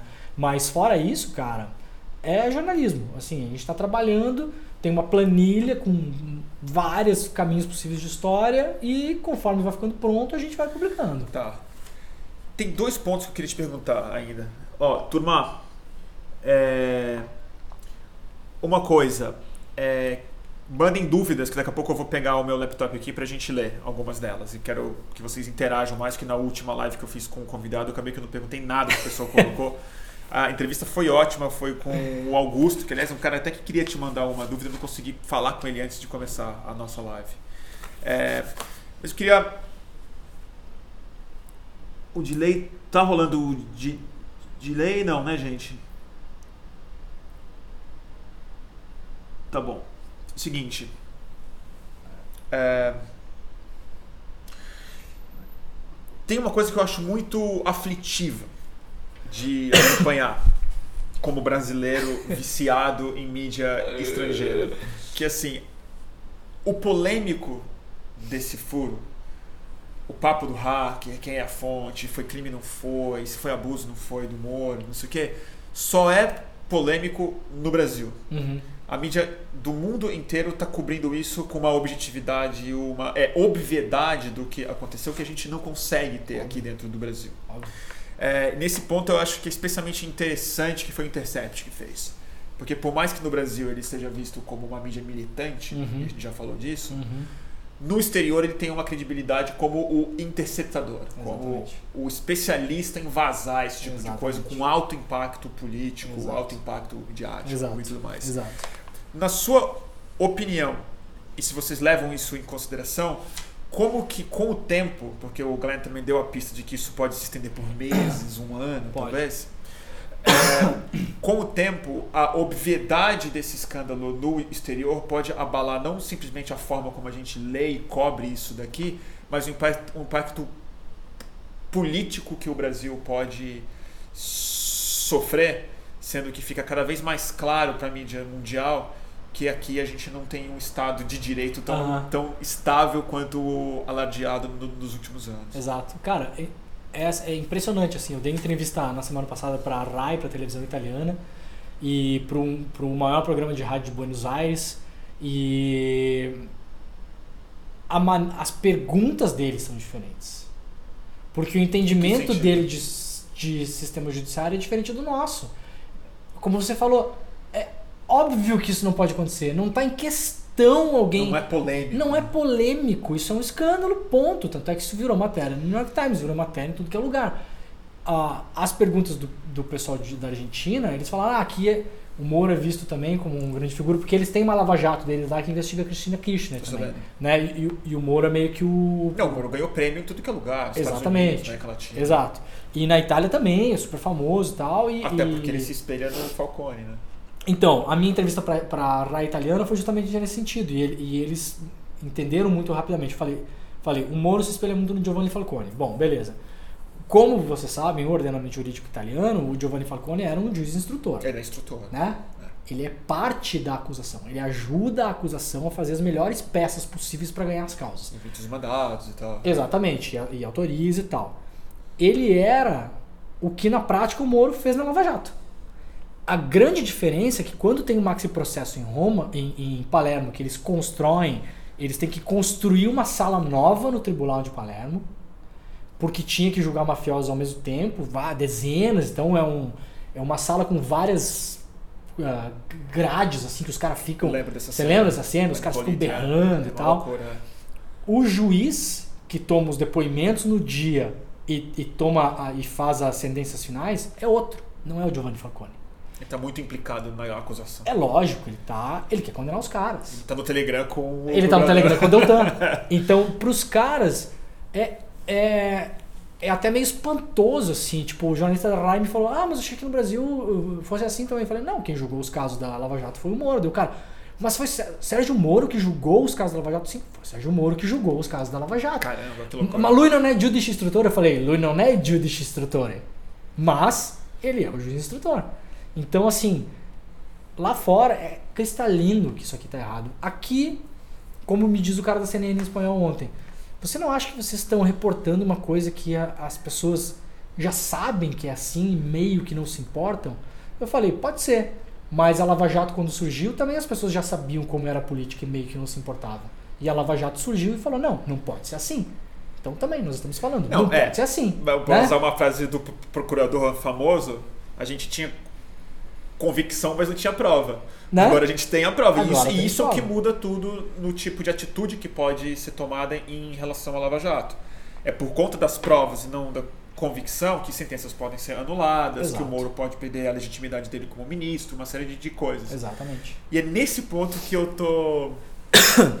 Quem vê as lives sabe.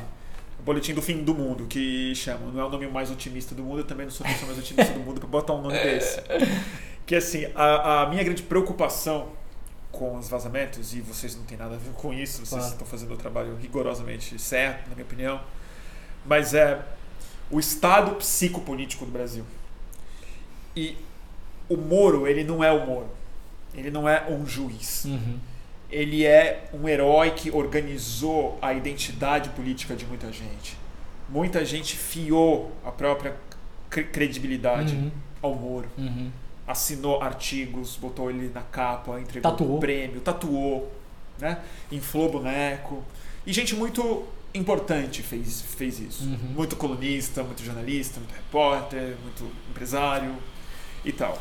Então, assim, desmontar o Moro não é exatamente expô-lo como um juiz antiético. Uhum. É desmontar algo muito consolidado. Totalmente. Que hoje é, como você colocou bem no começo, o establishment, o novo establishment brasileiro. O cara é ministro, ele não é um juiz mais. Né? A, a minha preocupação é que a magnitude do escândalo que vocês estão colocando no ar não tenha um impacto institucional com a magnitude equivalente a isso. E de alguma maneira expor isso e não ter as consequências, a gente meio que é, bota isso como a normalidade socialmente aceita Uhum. do que, que um juiz pode fazer. Uhum.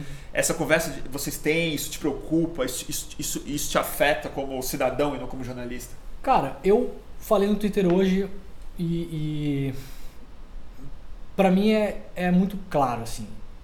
O prato está servido. Se as pessoas querem comer ou não, é com elas.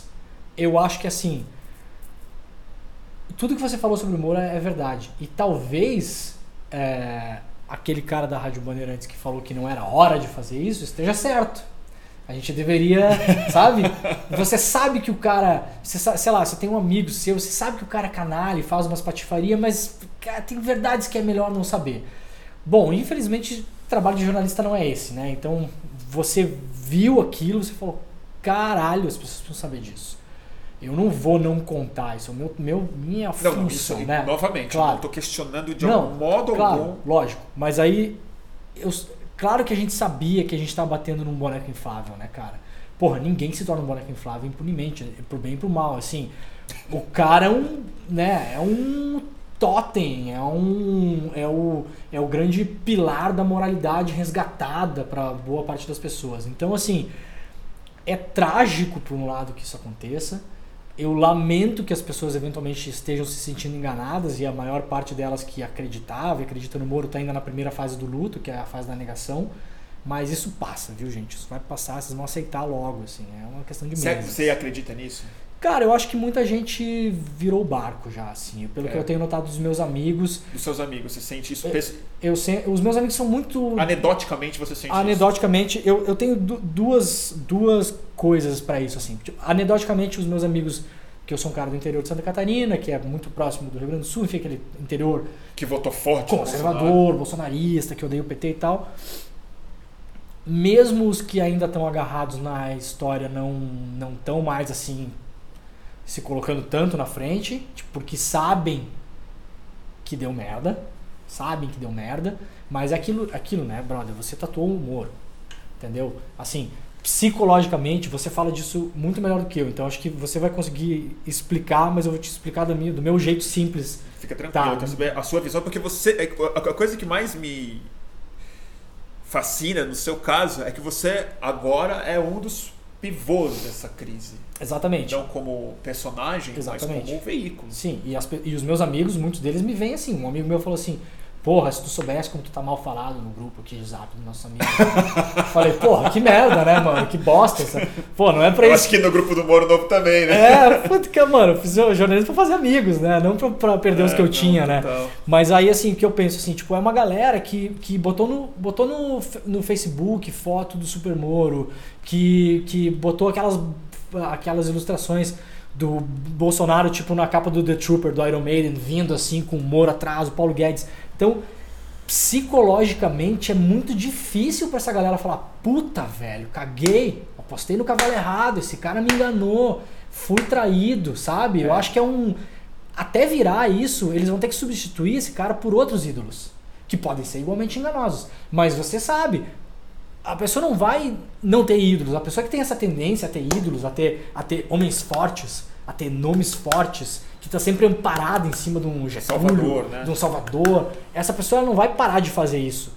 Ela vai precisar de tempo, vai, vão precisar surgir novos ídolos e, e ele vai substituir pelos ídolos de barro que, que eventualmente vão ficar na chuva e vão, vão ser derretidos, né? Então, cara, tem um É. pouco isso, assim, a reflexão que eu faço é essa. Mas ao mesmo tempo, só para concluir o raciocínio favor. muito rapidamente, Todo seu. o, o- sabe aquele monitor de bolhas que, o, que a Folha fez? De bolhas de Twitter, de mais esquerda, Vi, direita, vi, não sei o quê. Uma tá? loucura aquele é, é. negócio. Eu tô mais à esquerda que o Boulos. Eu tô bem mais à esquerda que o Boulos. Ah, eu é? tomei um susto. Eu tomei junto com você. Eu, eu, eu, eu acho que eu tô mais à esquerda de você. Então acho que a gente tem que invadir uns, uns prédios. E eu acho, meio, eu acho meio uma loucura, porque eu falei assim, cara, o Boulos, que eu conheço, meu Uhum. amigo, o Boulos deve me achar um burguês do cacete. É óbvio, ele deve me achar um bunda mole, liberal. É claro, e eu sou É, mesmo, É né? lógico, eu também, claro. E aí, mas ali, eu acho que esse monitoramento que eles fizeram, acho que teve uma serventia nesse caso do Moro. Eles mostraram que, excluindo os extremos, que é o cenário, é o, é o clássico cenário norte-americano que a gente vê hoje, né? 30%, 30% e, e o povo no meio, assim, né? Ou 20, É, 20 e povo. O Brasil tá virando isso também, né? O, o Zé Roberto de Toledo no podcast da PUI fala muito isso, né? Ele fala. O- é. os, como é que ele chama? Os melhores extremos, né? Tá virando uma briga pelo melhor extremo. Então, você tem os 20, 25 aqui, 20, 25 aqui, e no meio você tem a O galera. Hortelado tem um estudo muito interessante disso também, que ele fala que no Brasil é menor ainda. Ah, é? É. O, o tamanho dos extremos? De rede, na verdade. Ah, de É rede, De tá, rede, tá, de tá. rede. Mas, é- mas é muita gente está pautando mais ou menos o debate, é, infelizmente, através do Sim, perfil, né? verdade, verdade. Ele fala que é 15% do Brasil que está polarizado, disputando, que está falando de política, que está nessa. E o resto é o 15%. galerão. E o resto é o. É o povo. Sei lá, eu não É, sei quem é, tá. entendeu? Tipo, Tá. não sei se pra chamar de povo, porque tem gente que também não, que é outra situação. Sim, sim. Mas é. Mas isso está pautando Tudo. basicamente os rumos da macropolítica que atinge os 100%. Exato. Então, esse monitor da Folha mostrou que a galera do Centrão, ela no dia, na- acho que foi na segunda-feira, que foi um dia mais porrada, assim, a maioria tava, tipo Aderiu assim, a- tipo, porra, os caras cagaram. Putz. era mais negativo do que. Era mais negativo. Então, assim, você vê que ali teve uma virada. Esses humores, claro que eles, eles navegam, mas eu acho que eu acho que o choque de realidade dessa. Tem uma, tem uma imagem, tem mil memes na internet sobre isso. Tem um meme que é o que eu gosto mais, que é um. Um tem uma pessoa segurando uma outra pessoa e abrindo os olhos dela à força. Assim. Ah, Daí tem. Intercept, E sabe? você compartilhou esse, né? Pessoas. Você Esse eu não compartilhei, não. Mas eu acho que é um pouco isso. Mas assim. aí você não aguenta e, e, e fala o meme. É, tipo, cara, é que, enfim, agora minha redação vai querer compartilhar meme amanhã. Mas, tipo, acho que é um pouco isso, velho. É um pouco o cara que, que fala. Que fala, olha, sei lá, seu companheiro tá te traindo. Sei lá, mano, sabe? Se daí as Não me pessoas. conta, né? As pessoas ficam puta com quem contou, mas assim, no fim das contas, mano, Melhor saber. é ali, né? É melhor saber. Então são verdades inconvenientes, cara. Mas assim, verdade doa quem doer, né? Eu acho que vai passar e a gente vai olhar pra trás. Eu fui. Eu fui cumprimentado pelo porteiro do, do prédio ao lado do meu, que nunca tinha falado comigo. Um senhor super. A gente sempre se cumprimenta e tal. Eu saio de manhã muito cedo pra surfar, ele já tá ali, a gente se dá bom dia, mas nunca conversou. Ele veio e falou pra mim assim: Você que é aquele rapaz, né? Ele viu você no Ele viu no, no Reinaldo. O Reinaldo. Tem uma audiência gigantesca e tem vídeo, no né? vídeo. né? Você que é aquele rapaz, né? Eu falei, sim. É, então o porteiro do prédio do lado aqui falou, não, é aquele rapaz que mora aqui, eu duvidei, mas fui olhar. Ó, aqui, ó. Parabéns, hein? Tô vendo todos os vídeos. Ó, eu, eu gosto do Sérgio Moro. Eu- o que eles fizeram tá na história do Brasil. Mas vale pra todo mundo, hein? Vale pra todo mundo. Vale pra ele também. Parabéns. Então, cara, as pessoas não são idiotas. Mesmo o cara não admitindo, a pessoa vai olhar e falar, putz, acho que o cara não podia ter feito isso. Eu não gostaria que fosse comigo, né? Não é porque é contra o Lula, não é porque é contra não sei o quê. Comigo seria sacanagem. Se eu bato o carro É. e eu tenho que ir para um tribunal e os caras estão combinando, eu chego lá que nem um palhaço com o meu advogado, isso não é justiça, né? Isso é, É. justiçamento. Então, talvez tenha uma esperança. Eu sou mais é, é, otimista do que você. Eu acho que, que, que tem. Que dá pra virar esse jogo minimamente de algum modo, sabe? Que as pessoas daqui a 10 anos vai ser um pouco diferente. Vai ser, as pessoas vão estar ao menos mais informadas sobre o que que é um juiz, o que é um procurador, o que é um advogado. Isso já seria uma grande coisa, né? Porra! Que isso é uma coisa muito doida desse caso. A sensação que me dá é que o brasileiro não tem ideia do que que é um juiz, né? E, e ele foi colocado nesse lugar de não juiz mesmo. A imprensa reportava tinha- ele como, quem como tinha- Lava Jato. Por quem tinha a responsabilidade de, Exato. de é, explicar para as pessoas que ele não era o juiz, era apresentado como essa figura Exato. heróica, Hum. iconicamente. Você vê, ele era colocado no grupo da Lava Jato, mas Até assim, eu acho isso meio louco, assim, eu tava pensando isso hoje, assim, eu acho mais difícil para o lavajatismo, assim, lavajatismo, mas essa identidade política brasileira que apareceu, que se organizou, Uhum. nova, Exato, a direita nova brasileira, exato, que tem mil expressões, mas a gente sabe do que a gente está falando. exato. Era ela é meio, ela não estava aí Sim. organizada. Quando você vê, você reconhece. Você reconhece. É mais difícil abandonar o Moro do que o Bolsonaro. Total, Porque o Moro, Claro. ele, ele, é o, ele é o verdadeiro mito. claro, Né? Ele, É ele é o organizador da moral. é lógico, Né? Tanto é que o Bolsonaro precis- precisava mais do Moro do que o Moro do Bolsonaro. é lógico. É Ainda uma- precisa, né? Então Ainda é esse, precisa. esse é o lugar que eu temo. Porque você coloca uma coisa super importante, que é como que o povo, como a opinião pública, devagar talvez aceite isso com certa velocidade, dependendo da, dos escândalos, de como isso vai acontecer. Mas o, a minha preocupação não é nem tanto só na opinião pública, Uhum. mas é se a gente ainda tem instituição o suficiente Pra dar segurar a onda. disso. Porque a questão toda é que, e acho que na minha opinião, o que mais me afligiu do vazamento que vocês colocaram no, no, no ar é a prova cabal do que a gente já sabia, mas não Claro. tinha prova, que é as instituições não, Não, estão, estão funcionando. Elas claramente não estão funcionando. Porque, né? E, e, e elas não começam a funcionar subitamente Não. né? Então Não. assim, quem é que quem é que resolve essa parada? É, né? O, o STF vai ter essa coragem, essa força, é, essa capacidade mesmo é. de tomar uma atitude clara em relação ao que É. e sob que é consequências. Que aí eu também entendo o cara da é Band, acho que esse é o tipo de conta que o STF deve estar fazendo. Aham, aham. Agora, foi um absurdo, mas será que é a hora? Será que é hora de rever os processos que estavam na mão dele? De botar ele sob suspeição e É, tal, né? Uma é. série de coisas. Mas a gente Mas, não tem, como, é, não tem tem- como especular sobre isso. E também, veja bem, cara, eu, eu- Isso é uma coisa que eu concordo muito com o Reinaldo também. Quando eu fui no programa dele, ele falou e eu. É uma coisa que eu penso há muito tempo e, e várias pessoas. Não, não é uma tese original dele. Por outro lado, assim, os caras podem pensar agora, será que é hora de rever alguns processos e eventualmente decretar nulidade, ou voltar na, na instrução penal, ou voltar na fase da denúncia, porque tem que trocar o juiz. Agora tem uma série de questões Agora jurídicas. ficou, agora ficou difícil pra caralho. Agora é muito complexo e é muito mais o jogo político e do mood da população do que do que técnica jurídica, na minha opinião. Os caras vão Ah, os caras vão optar pela pela nessa nesse tabuleiro em vez do tabuleiro técnico. Mas antes não era assim também.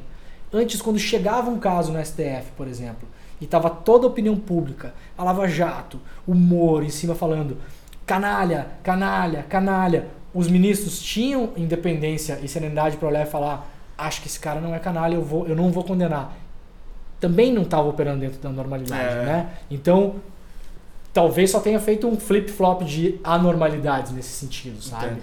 Agora, as consequências é, imediatas podem ser é, bastante turbulentas, mas a grande fé que a gente tem é que isso vai expor a ferida. Falar, cara, não pode ser assim.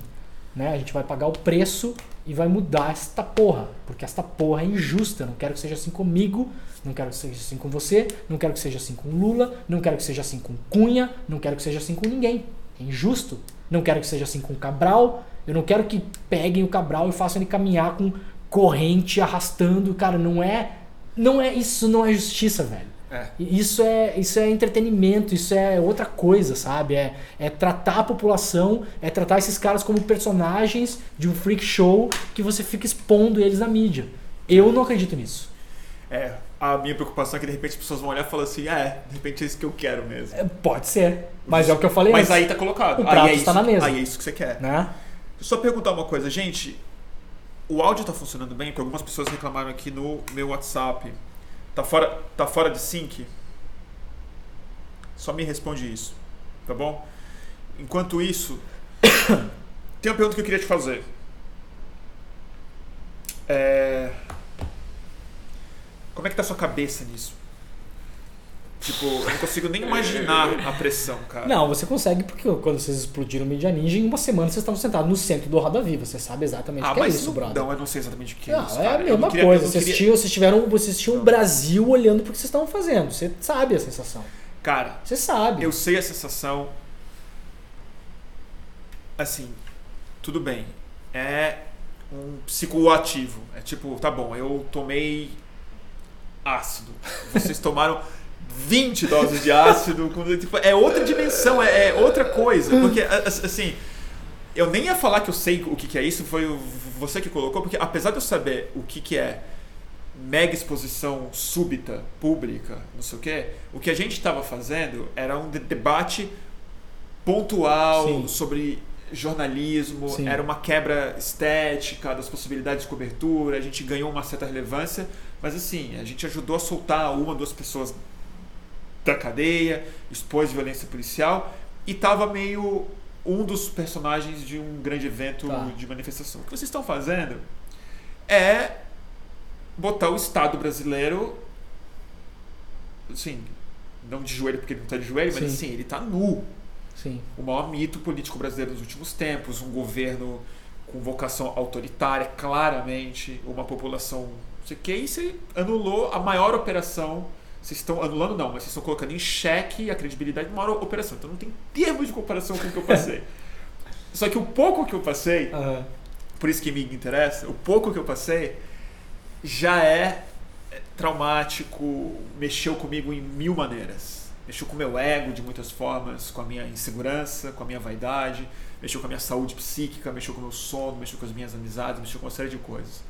Queria saber como é que, como é, que é, é, como é que você está se sentindo? Tá, vo- vo- você, você tá, tá bem? Tá, tá, tá precisando de alguma coisa? Cara, eu, eu tô só cansado e eu acho que assim, Bruno, eu acho que, cara, eu tenho Caiu a ficha já, assim? Eu não, aqui, eu não sei se caiu a ficha total, porque assim, em paralelo ao trabalho, que a gente está ainda trabalhando muito, é, eu, tô, eu tô me expondo muito, dando muita entrevista, porque isso também tem uma briga de narrativas que a gente precisa sustentar. Tá. A gente não pode deixar os caras falando sozinho, né? Então eu e o Glenn, a gente tá falando, falando, falando, falando, falando o tempo todo e, e falando mentira, bullshit, não é isso, não foi isso que nós dissemos, pá, pá, pá, pá, pá. É, o Glenn tá mais acostumado com isso também. O Glenn tá mais Mas acostumado. pra você é uma novidade. Pra mim é uma novidade. É. Mas eu acho que também, cara, chegou numa época boa da minha vida. Eu tô com 38 anos, eu já não sou tão jovem. Quantos anos você tinha quando, quando rolou a Ninja Ninja? 30 e... Você era um pouco mais novo, né? Dois, 34. três, quatro. É, 34 anos. Faz uma diferençazinha, né? Cinco, seis anos, o- o- sabe? Assim, eu ainda não, não... Tipo, ainda não parei nem pra absorver as críticas mais pesadas e nem as ameaças, que obviamente a gente sofre. E também ainda não, não tive aquele momento de sentar e olhar pra cima e falar caralho, velho. Você sabe? ainda tá no olho do furacão. Não fiz isso ainda, É. exatamente. Eu tô ainda muito focado, trabalhando pra caralho, moleque pequeno em casa. A gente pegou no meio dessa bagunça Tem toda. filho pequeno, né? Tem filho pequeno. A gente pegou no meio dessa bagunça toda. Eu, minha mulher, meu filho, minha sogra, a gente tá morando na, na mesma casa. A gente pegou H1N1. No Todo meio, mundo. todo Eu mundo lembro que você escreveu sobre isso. no meio desse negócio. Gente do céu. Eu tô meio fudido até hoje. Então, assim, cara, não, não parei ainda pra pensar no que tá acontecendo, sabe? É. Eu acho que talvez daqui a um tempo que eu vou olhar pra trás e falar, bicho, assim, a única coisa que eu pensei no dia que a gente sabia que ia ser grande, mas foi muito rápido. A única coisa que eu pensei na segunda-feira, mas foi uma coisa assim, pensei, mas não como se aquilo fosse uma culpa minha, mas é uma frase que me veio na cabeça, que é uma frase meio cinematográfica, foi tipo assim, caralho, velho, a gente tacou fogo no país, sabe? Tipo assim, a gente tacou fogo no país. Era a sensação que eu tinha, assim. Não a gente como criando uma situação pra fuder tudo, assim, sabe? Não, obviamente não, não era esse o objetivo. Mas assim, o negócio começou a escalar, escalar, escalar, escalar, escalar, escalar. O nitroglicerina pura. Foi o famoso. né? exatamente, foi, foi muito isso assim. E aí, aí eu olhei e falei, cara, eu na hora eu pensei assim, vai mudar tudo. Vai mudar tudo. Qualquer coisa agora que eu falar, os caras vão olhar. Tipo, eu não posso mais aloprar tanto no Twitter, porque eu alopro pra caralho, falo merda, falo palavrão. Não posso mais tem que segurar um pouco, ao menos nessas primeiras semanas, sabe? As matérias têm que ser agora relidas 60 vezes. Não pode ter uma vírgula fora do lugar. Então, ali na segunda-feira eu pensei, cara, mudou tudo. Isso aqui mudou tudo. Isso aqui a gente saiu de patamar. E ao mesmo tempo é muito louco porque não mudou nada. Tipo, tô acordando, tomando meu banho e trabalhar todo dia.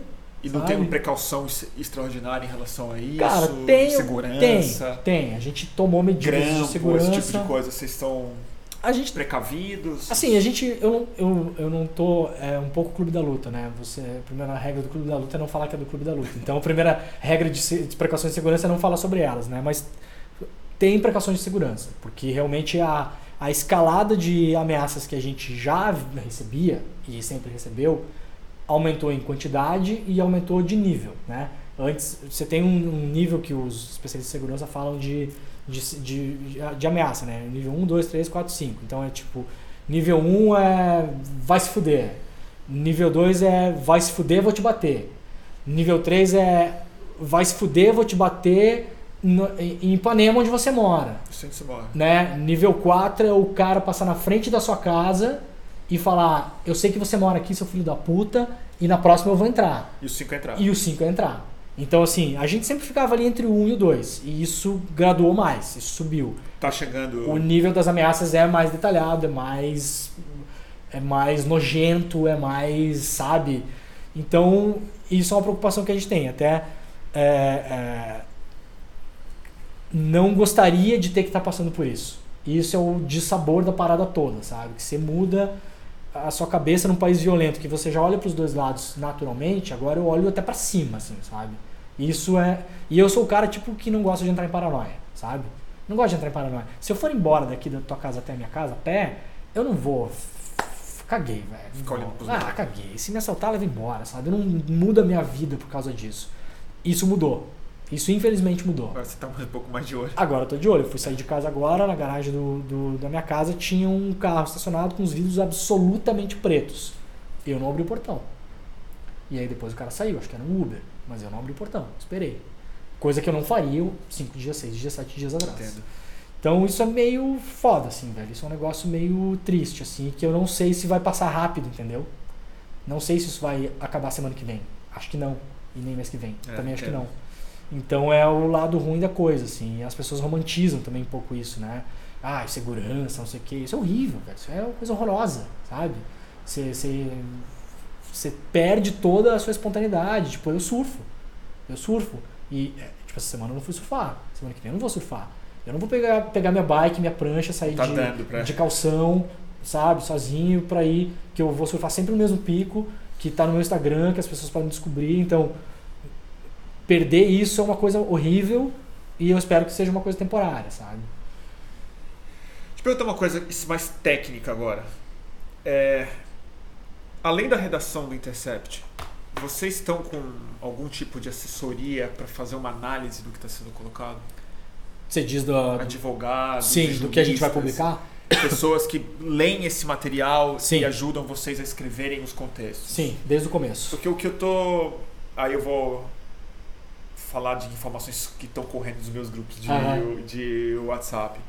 Tem advogados e pessoas que estão exatamente preocupadas com a falta de análise ju- jurídica ou de é, interpretações que podem estar colocadas que Sim. é, eu queria saber que, que tipo de análise especializada, como é que vocês estão é, trabalhando para que a conclusão que o Intercept che- chega não saia simplesmente da boca da Tá. redação. Não, isso a gente tem desde as primeiras matérias. A gente tem leituras dos advogados aqui, a gente tem uma banca de advogados, então os advogados trabalharam com a gente para leitura dos materiais, estão lendo todas as matérias, e também para, assim, certificar, por exemplo, que a gente às vezes jornalisticamente vê uma conversa entre o Moro e o Deltan e fala, cara, isso aqui é um absurdo. Eles olharem e falarem, não, isso é corriqueiro, isso é corriqueiro, isso não é absurdo. Agora, isso aqui que vocês não, passa, não falaram, isso aqui é absurdo. Isso ele não poderia estar fe- fazendo. Isso- aqui ele está antecipando uma decisão, né? Então isso não poderia ter sido feito. Só que eu entendo a preocupação dos grupos de advogados porque conscientemente nós optamos por não entupir as nossas matérias de especialistas e códigos e não sei o que. A gente não está fazendo isso. A gente olha e vê, bom, isso aqui é uma matéria que a gente pode guiar toda a narrativa dela mostrando que ele está cometendo ilegalidades. Quais são? Ah, aqui está passando por cima de Código de Processo Penal, Código de Ética da Magistratura, no mínimo. Mas a gente não está falando isso nas matérias. Não tem ali o Ives Gandra, ou não sei quem, não tem um fulano. Ah, segundo o especialista, porque não é o tom. A gente não faz jo- jornalismo assim. Então a gente solta as matérias sabendo o que está errado e deixa que a imprensa faça esse trabalho. Tá. E a imprensa está fazendo. E para o ciclo de notícia também é bom. Porque você Gera matéria. gera matérias. A análise vem depois. Exatamente. Deixa pro, deixa pro Jota fazer. Deixa pro Conjur fazer. Deixa pro Migalhas fazer. Deixa pros especialistas, deixa pro jurista, deixa pro Hélio Gaspari a- a analisar. Deixa pro Reinaldo Azevedo fazer um programa o dia, uma hora e meia analisando aquilo juridicamente, tecnicamente. A gente não precisa fazer nas nossas reportagens. Não é o jeito que o Intercept Tá. faz matéria. Então, é, mas, mas sim, a gente tem, os, os advogados leem todas as matérias, absolutamente todas. Tá. Deixa eu ver. Gente, vocês têm alguma dúvida? Hora de trazer perguntas. Vamos ver. Deixa eu ver aí, João. Eu vou dar uma lida aqui, turma, tá?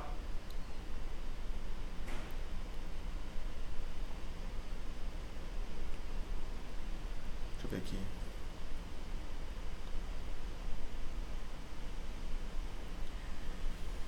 Bom, o pessoal tá louco por, por spoiler. Não tem spoilers. Não tem nada que você Não. possa falar assim, a próxima. Quando vai Não. sair, vai? Não, não pode. Mas vocês sabem já? Não. É. Quase. Com 80% de certeza. Tá. E a gente só não tá fazendo isso, Bruno, porque a gente também não quer ser acusado de ficar especulando com o material, sabe? É muito. É, eu sei. é eu também não quero ficar esperando esse tipo de coisa porque eu sei É, que não, não, pode. mas eu mas eu- entendo. e eu também não falaria nada. Eu entendo que as pessoas perguntem, eu sempre respondo numa boa, mas. é, enfim. Tem um monte de gente perguntando coisa que ele já respondeu, gente. Então não vou te perguntar, porque no começo tá, por exemplo, se eles sabem que tudo que tem no é arquivo. Não, ainda não. Vocês não leram tudo ainda, Não. certo? Não. É. Nossa, eu queria tanto te perguntar sobre a fonte, terrível. Eu só fico pensando assim, como é que você recebeu isso? A gente Tem tem, um, áudio. A, a gente tem um serviço de envio de documentos, se vocês quiserem usar, que chama Secure Drop. É só entrar no Intercept e você joga lá pra gente. Pronto. É um jeito de receber É um dos jeitos possíveis É que um- a gente pode ter recebido esses arquivos. É um dos jeitos que vocês podem ter recebido esses arquivos. Talvez. Você não está falando que é. Não, pode ser esse. Então, não necessari- então, o que isso quer falar é o seguinte: não necessariamente eles sabem, vocês sabem quem é a fonte. Nós conversamos com a fonte, claro. Não, mas não é. Mas vocês não é necessariamente sabem quem ela é. É, Necessariamente. mas a gente não fala sobre Tá bom, isso. tá bom. Ótimo. É, não. Enfim, eu também não falaria. Você já falou mais do que eu falaria. É, Gente, vai ter áudio. Eles já falaram que eles já falaram que tem muitos áudios, né? É, deixa eu só falar uma coisa dos áudios, as pessoas estão pedindo É, áudio. porque o áudio assim, o áudio é o que as pessoas estão falando. Aí não vai dar, aí não vai dar pra negar. É, eu discordo disso. Eu acho que tem uma série de protocolos que vão acontecer que, que vão diminuir muito as dúvidas que sempre vai existir de parte das pessoas, porque tem almas que nunca serão salvas, mas vão diminuir as dúvidas sobre a autenticidade do material. O áudio, vão, por exemplo, assim, tem centenas de áudios, tá? Talvez nenhum seja, seja de interesse público, porque tem- a gente já ouviu vários. Bruno, tem áudio de pessoa combi- combinando almoço. É zap, brother. Não, tem tá, áudio, não, tem eu áudio tô de pessoa. entendendo, eu tô sabe? entendendo, eu então, assim, entendendo. tem áudio de pessoa. é, tem áudio de, de audiência com delator. Tem áudio de discussão técnica jurídica chata que não interessa pra ninguém. Tem áudio de pessoal, de vida privada das pessoas. Tem, tem tudo isso. Então, vamos supor que ali, dentro de todas essas centenas Mas tem áudio de áudios, interesse público. É possível que tenha. Você não sabe. É possível. não. Eu não quero falar, mas é possível Tá. que tenha. Mas vamos imaginar que tenha. Vamos imaginar que amanhã a gente solte uma matéria com um áudio, tá? As pessoas que duvidam da veracidade do material não serão convencidas. Elas vão falar, mas isso aí é um áudio. É um. E naquela matéria do, do triplex, tem áudio? Não, não tem. Ah, então aquela não é verdade. Ah. Não, não, É. entendeu? Então assim, A eu- presença de um áudio pode deixar o texto at- até mais duvidoso. Ou pode ser, pode ser só por acaso, pode ser só aquele, pode ser um Ah, áudio que alguém muita encaminhou. Então, cara, é, o áudio vai dar um pouco mais de, de, de, de sustância, como se diz no interior do Rio Grande do Sul? Vai. Mas o que, que vai dar mais sustância também? Parcerias que a gente vai fazer, por exemplo. Então, se a gente vai fazer parcerias com outras redações, outras redações vão ter acesso ao material. Então vai chegar num ponto que se tiver o Intercept mais quatro redações de veículos notoriamente reconhecidos tendo acesso ao material e reportando em parceria com o Intercept nos seus veículos e no Intercept, vai ficar cada vez mais difícil você falar que é um conluio de 60 repórteres mentirosos que estão inventando notícia, entendeu? Então eu acho que a fotografia que a gente tem agora do material, que é uma fotografia de uma semana, é uma fotografia muito limitada. A partir do momento que essas coisas vão andando, vai ficar cada vez mais claro, para quem não for cego e quiser ver, que não existe possibilidade de aquilo não ser verdadeiro. Entende? Então eu acho que é uma questão de tempo, muito mais do que, sabe, bota um áudio que daí os caras vão ver. Não, os caras só vão dizer que aquele áudio é verdadeiro. E ainda assim vai ter gente falar que alguém imitou. Entende? Não tem Não, que fim alguém nisso. imitou, que é o deepfake, que já tem vídeo falso. Não que- tem é. Vai botar o vídeo aquele do Ronaldinho, que ele chuta 60 vezes na mesma trave e vai falar, ah, os caras fazem até isso aqui. Não, e agora tem a especulação que está sendo falada por gente até. Não digo. Por gente, não é exatamente mais séria que eu quero dizer. Bom, é até mais séria.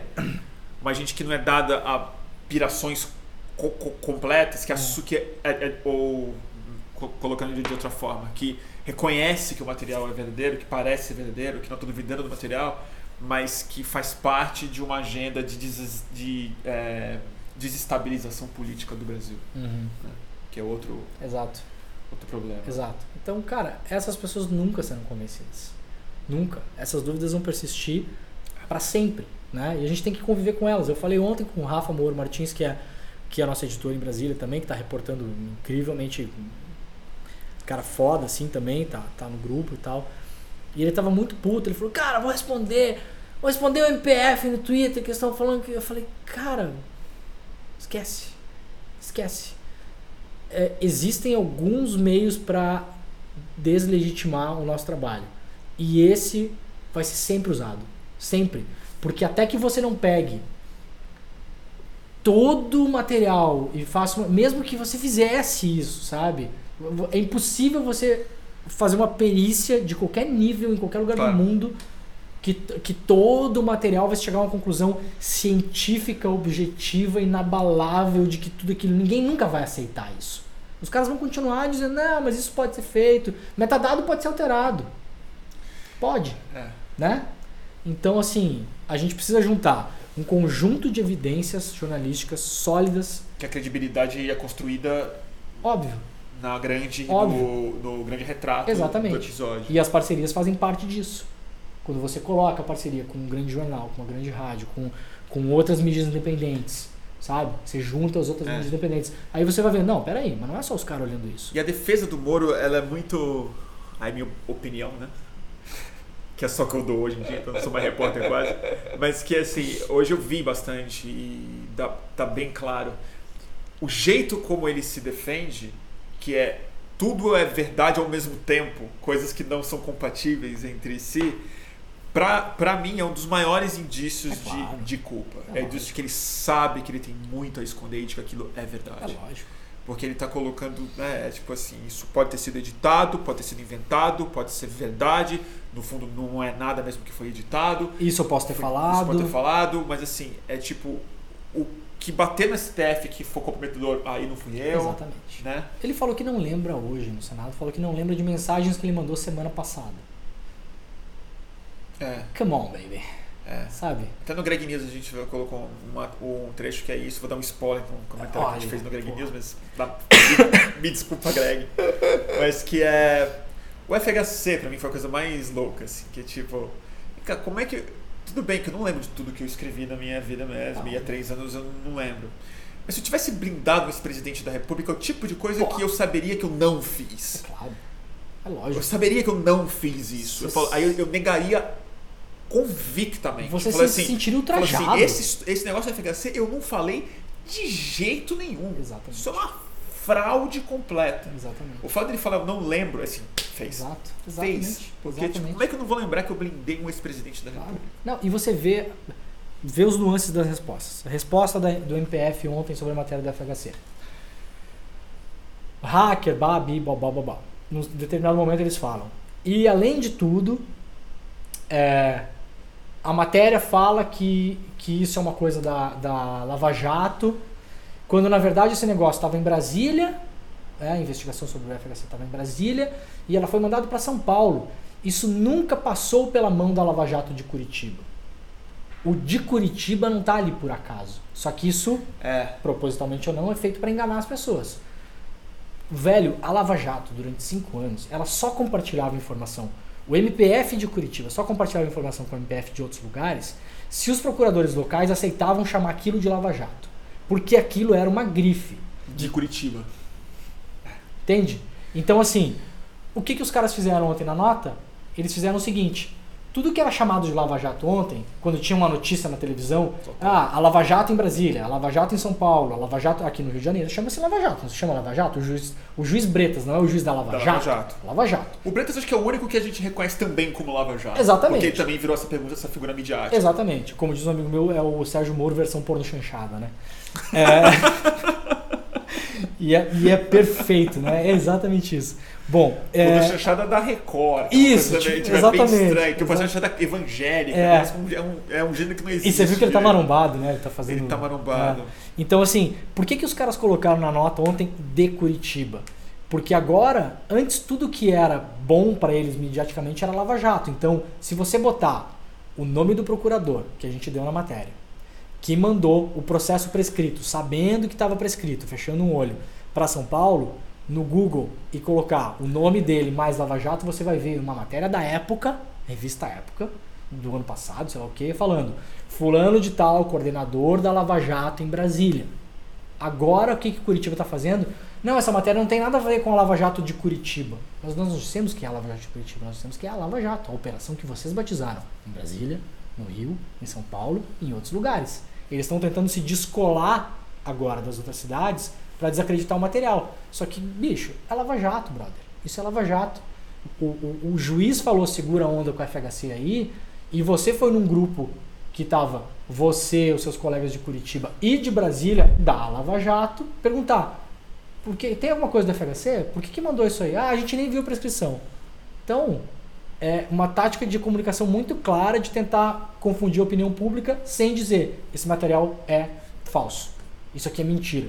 Isso aqui a gente não fez. Quase que o MPF disse assim: não, quem fez foi os caras de Brasília. Não foi a Lava Jato de Curitiba. Beleza, mas Brasília é Lava Jato. É seus brothers, é força tarefa. É força tarefa. Você foi perguntar para ele no chat. Você se preocupou com isso. O, o Moro fala: esse processo nem passou por mim.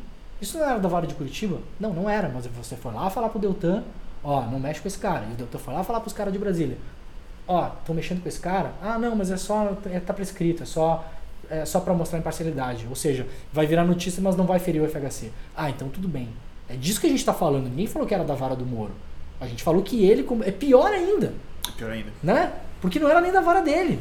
Ele se preocupou com o processo do FHC que não estava nem na mão dele. É. Então ele foi. Ser... isso para mim, essa para mim, eu, eu não entendo nada de falar o que, que fragiliza mais do ponto de vista de um caso do STF, de uma anulidade, mas deu uma dimensão que novamente todo mundo sabia, mas agora tem a, a, o recibo, tá na mesa de todo mundo que é uma dimensão de uma agenda política mesmo. O, não é uma agenda, melhor falando, é um cálculo político. Exato. Exatamente. É um cálculo político e não foi um cálculo de promotor. Exato. Um, outro tipo de conta que cabe menos ainda no Exato. juiz, no promotor e tudo mais. Porque eu, por ser jornalista também, o que mais me chocou, chocou não, enfim, eu não fiquei chocado. Não, eu fiquei chocado. Não é surpreso, mas em choque. Sim, sim. É isso que eu quero colocar.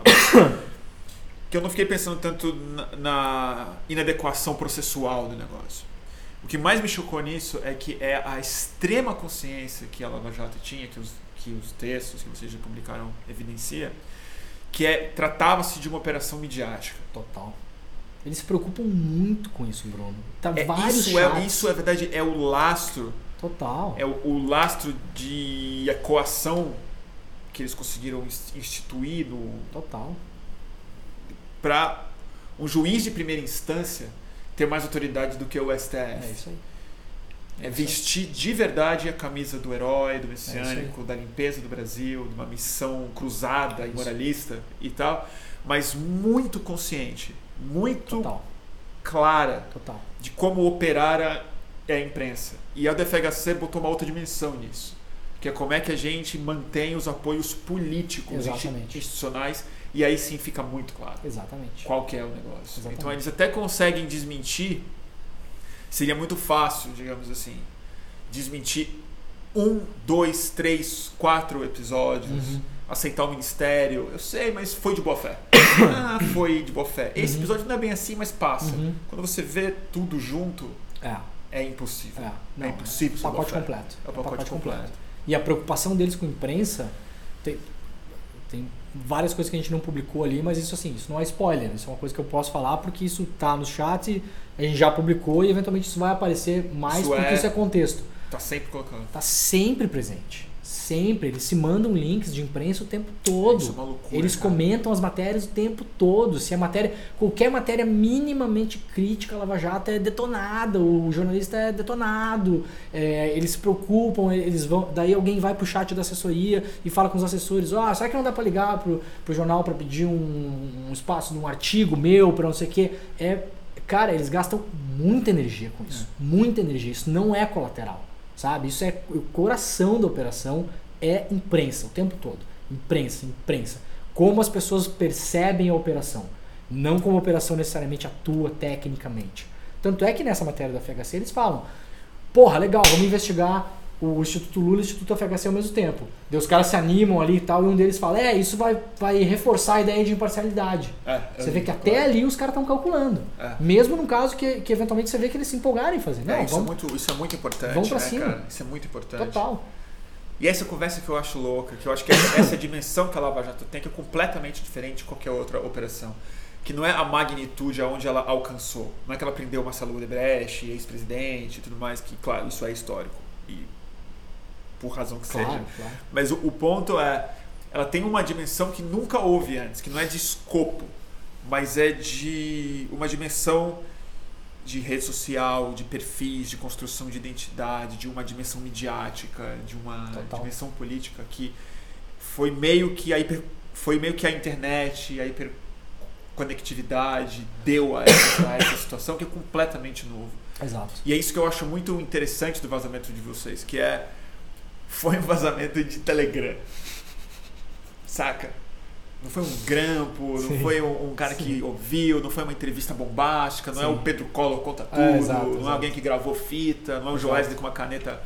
É o seguinte, Gravando. é, é a estrutura de comunicação que é privada, É. internet, e criptografada, ou seja, de coisas que permitiu que a sociedade brasileira fizesse da Lava Jato também esse, essa Exato. mitologia Exato. que é a troca de mensagem, a troca de meme, é o reforço, é a condenação da imprensa, é o uso da imprensa para reforçar o seu, o seu argumento. É, E isso na única instituição que deveria ser a que está acima disso tudo, exato. que é a lei. Né? Exato. É, então isso é uma, uma dimensão que eu acho que É. tem um que o furo de vocês ele é, ele é histórico por isso É. também. Ele diz alguma coisa sobre a nossa época, além da questão ética, É.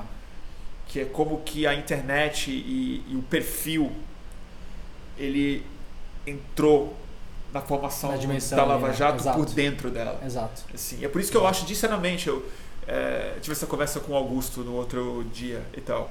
Eu acho que eles são completamente antiéticos. Eu acho que eles sabem que eles fizeram coisas erradas. Está Uhum. muito evidente que eles sabem, que eles claro. estão escondendo isso. É claro. Mas eu acho que, no fundo, eles acham que eles estão muito certos. Claro. Porque eu acho que é uma identidade que eles construíram. Claro, assim, eles mas podem estar se sentindo injustiçados. Eu acho que eles acham isso indi- Claro, injusto mesmo. claro. né? Eu acho que eles Exato, acham. exato. É muito louco. O que eu acho que tem uma coisa diferente ali também é que, ao contrário, por exemplo, do, do grampo do Joesley no Temer e tal, sempre, pega, pega assim, depois da re- redemocratização, a gente tem as grandes rupturas institucionais. Né? Então a gente tem, sei lá, morte do Tancredo, é, queda do Collor, a gente tem mensalão, a gente tem queda da Dilma, a gente tem algumas grandes rupturas, né? umas ranhuras na história, assim. Instabilidades, né? As, as grandes, né, os momentos de erupção vulcânica, assim. E que são muitos por pouco tempo que é, na verdade, né? Pra pa- 30 anos é muita crise existencial, para, né? Porra, velho. Muita Como- crise existencial como- de uma democracia jovem. Como diz o contrário Caligares, é um, é um país sem pai, né, cara? Por isso que a gente é Loki, a gente alopra, porque a gente não tem pai, né? A gente nunca teve um, um pai ali falando, porra, para de fazer merda, sabe? Então, um pouco isso, assim. Mas se você pegar o, o quando o jornalismo teve presente como protagonista desses casos, sei lá, vai ser Pedro Collor e, e- e Roberto Jefferson, né? Vamos dizer as duas grandes erupções vulcânicas que teve Grandes origem, delatores, né? né? Os delatores públicos, assim. E aí depois você teve o negócio do Joesley, né? O grampo do Joesley que veio através do jornalismo publicamente que teve a erupção. Em todos esses casos, sempre eles estão sendo, todos eles, atores. Menos o Temer por estar sendo grampeado sem saber, mas o Joesley sabe, então o Joesley está sendo um ator. Alguém sabe que tá a conversa. Alguém sabe. Claro. O, o Pedro Collor e, e o jornalista da Veja, eles estão atuando. Um está sendo jornalista e o outro está atuando, publicando. Sabe que aquilo vai ser uma entrevista. e. A Renata Lopretti e o, o- o Roberto Jefferson É fonte e é repórter. fonte repórter, cada um está no seu papel de ator. Na Vaza Jato, eles estão sendo eles. Inobservados. Na sala escura. Entendeu? Isso é muito diferente. Ali tá a vida real dos caras. Ninguém tá, ninguém tá agindo de uma maneira que precisa. Não é, não é o momento dos holofotes engravatados. Ali o cara tá de cueca. Vendo JN. Então, isso que eu acho que traz uma outra dimensão também, sabe? Tipo assim, isso é vida vida mesmo, vida vivida. O que que tava rolando lá? O que que os caras pensavam de fato? O que que a Uma procuradora transparência inédita no tipo de Total, né? total, isso nunca teve, cara. Mesmo em documentos oficiais, Pentagon Papers, não sei o quê, você vai ter a, a burocracia agindo, a linguagem burocrática. Alguém está agindo como um contador, alguém está agindo como um advogado. Ali não, cara, ali está a procuradora perguntando, com uma, falando com uma aspa claramente que uma entrevista do Lula pode ajudar a eleger o Haddad. Ela nunca falaria aquilo dessa maneira publicamente, né? Não, impossível. Então, assim, eu acho que isso é o ineditismo dessa parada também, sabe? Por isso que tá causando tanto assim. Cara, a gente tá quase, como você falou antes, a, a- a- o, o establishment tá nu, sabe? É como se a gente tivesse chegado lá e feito, baixado as calças, assim, no meio do público, assim. E aí? Sabe? E só um pouquinho, aparentemente, né? Porque uma dúvida que É. as pessoas estão colocando muito daqui é... O 2%, essas porcentagens, tudo bem, não interessa a precisão. É do, mate... é do que vai ser divulgado? Não, é do material. Eu acho que assim, quando o Glenn falou pela primeira vez, ah, 1% que saiu é do, é do, mate, é, assim, é do, do material. A maior parte do material, Bruno, talvez nunca vai sair. Entende? Vamos supor que a gente publicou até agora 1% do que tem lá dentro do, dos chats. Ou dois, ou três, ou cinco, sei lá. Não significa que a gente vai publicar os 95% restantes. Porque os 95% restantes Pode não ter interesse público, é pode ser privado. retransformado em 100%, pode ser interesse só privado, pode ser foro íntimo, pode a maioria dessas coisas nunca virem a público. Então, não não quer dizer que, que, que tudo vai ser publicado, entendeu? Essa é uma coisa que as pessoas também têm que... É o que eu falei dos áudios. Tem centenas de áudios. Centenas assim, não é duas centenas. É centenas, centenaralhas de áudio. Para caralho. Cara, talvez 98% jamais seja publicado. Porque é gente marcando almoço, é gente Ah, falando, interessa, sabe? Né? interessa, interessa. Então, assim, só para conter expectativas e também futuras cobranças de que vocês esconderam, vocês falaram que tinha mil áudios e só publicaram 12. Sim, brother, os outros, hum, sabe, 800 e... Mas você já ouviu o áudio de interesse público? Ah, O pessoal tá maluco aqui com o áudio. cara, já ouvi áudios de interesse público, mas que por si não são explosivos. Se eles estiverem nos contextos que eu imagino onde eles estão, eles são parte de uma conversa de interesse público. Tá. entendeu? Entendi. Mas assim, não ouvi na, um áudio ainda que seja assim, isso, soltar só isso aqui vai ser um escândalo, assim. Ainda não ouvi. Pode ser que exista, Tá. né? É, pelo perfil das pessoas ali, não sei. Boto muito em dúvida se vai ser assim. Mas pode ter, porque tem momentos de tensão ali. Tem momentos que eles se preocupam. Vamos lembrar a Lava Jato. Imagina que você está pesquisando no arquivo. O que, que você pode fazer? Vamos pesquisar o dia da coercitiva do Lula. Sim. Vamos pesquisar esse dia nos horários em que ele sai vitorioso e faz aquele discurso super forte e agressivo da jararaca. Vamos lá olhar o que os caras estavam falando naquele dia. Você pode imaginar que nesse momento eles não estavam muito calmos. Claro. Então, nesse Compreensível. momento pode ter algum áudio. Mas, entendeu? Então, assim, tem vários momentos históricos da Lava Jato que são passíveis de ter coisas mais explosivas nos áudios per se, que falam por si. Mas, de novo, é preciso olhar tudo com muita calma. E é muita coisa, velho. Muita- Os áudios não são pesquisáveis ainda. Por quê? Ah, porque não, tá gente- indexado. Tem que, tem Tem que, que ouvir tudo. tem que ouvir tudo. Tem que ouvir tudo. É um trabalho insano. E a proteção desses arquivos tem. tá fora do Brasil? Tá fora do Brasil, criptografado, super protegido. Pela primeira preocupação óbvia do Intercept é que isso não caia nas mãos erradas. Porque se isso for subtraído do site ou cair nas mãos erradas, isso pode virar blackmail, isso pode virar chantagem, isso pode ser uma loucura, imagina. É. Imagina se alguém pega isso e publica todo o arquivo. Não, aí é. Vai arruinar a vida de pessoas de uma maneira absolutamente injusta Não, e aí é criminoso mesmo. criminoso de fato, é lógico. Então a nossa primeira preocupação é essa, né? Então, obviamente que temos a preocupação também que esses arquivos fossem sequestrados oficialmente, né, com lawfare, com guerra jurídica, e a gente nunca fosse capaz de reportar o material. Então a gente também levou os arquivos para fora do Brasil também por isso. Até Né? porque o Intercept é um veículo internacional, então fica difícil de, Exatamente. de bloquear a Exatamente. divulgação disso por aqui. Exatamente, então isso está super seguro e a gente não tem mais nenhum temor. Era um temor grande que a gente tinha. Tá. A gente fez uma operação que possivelmente a gente nunca vai explicar, mas a gente fez uma operação logística de maneira que isso foi mandado para fora. E tem muita preocupação de vocês, porque isso é uma das coisas que tá todo mundo esperando também. Tem uma gran- grande.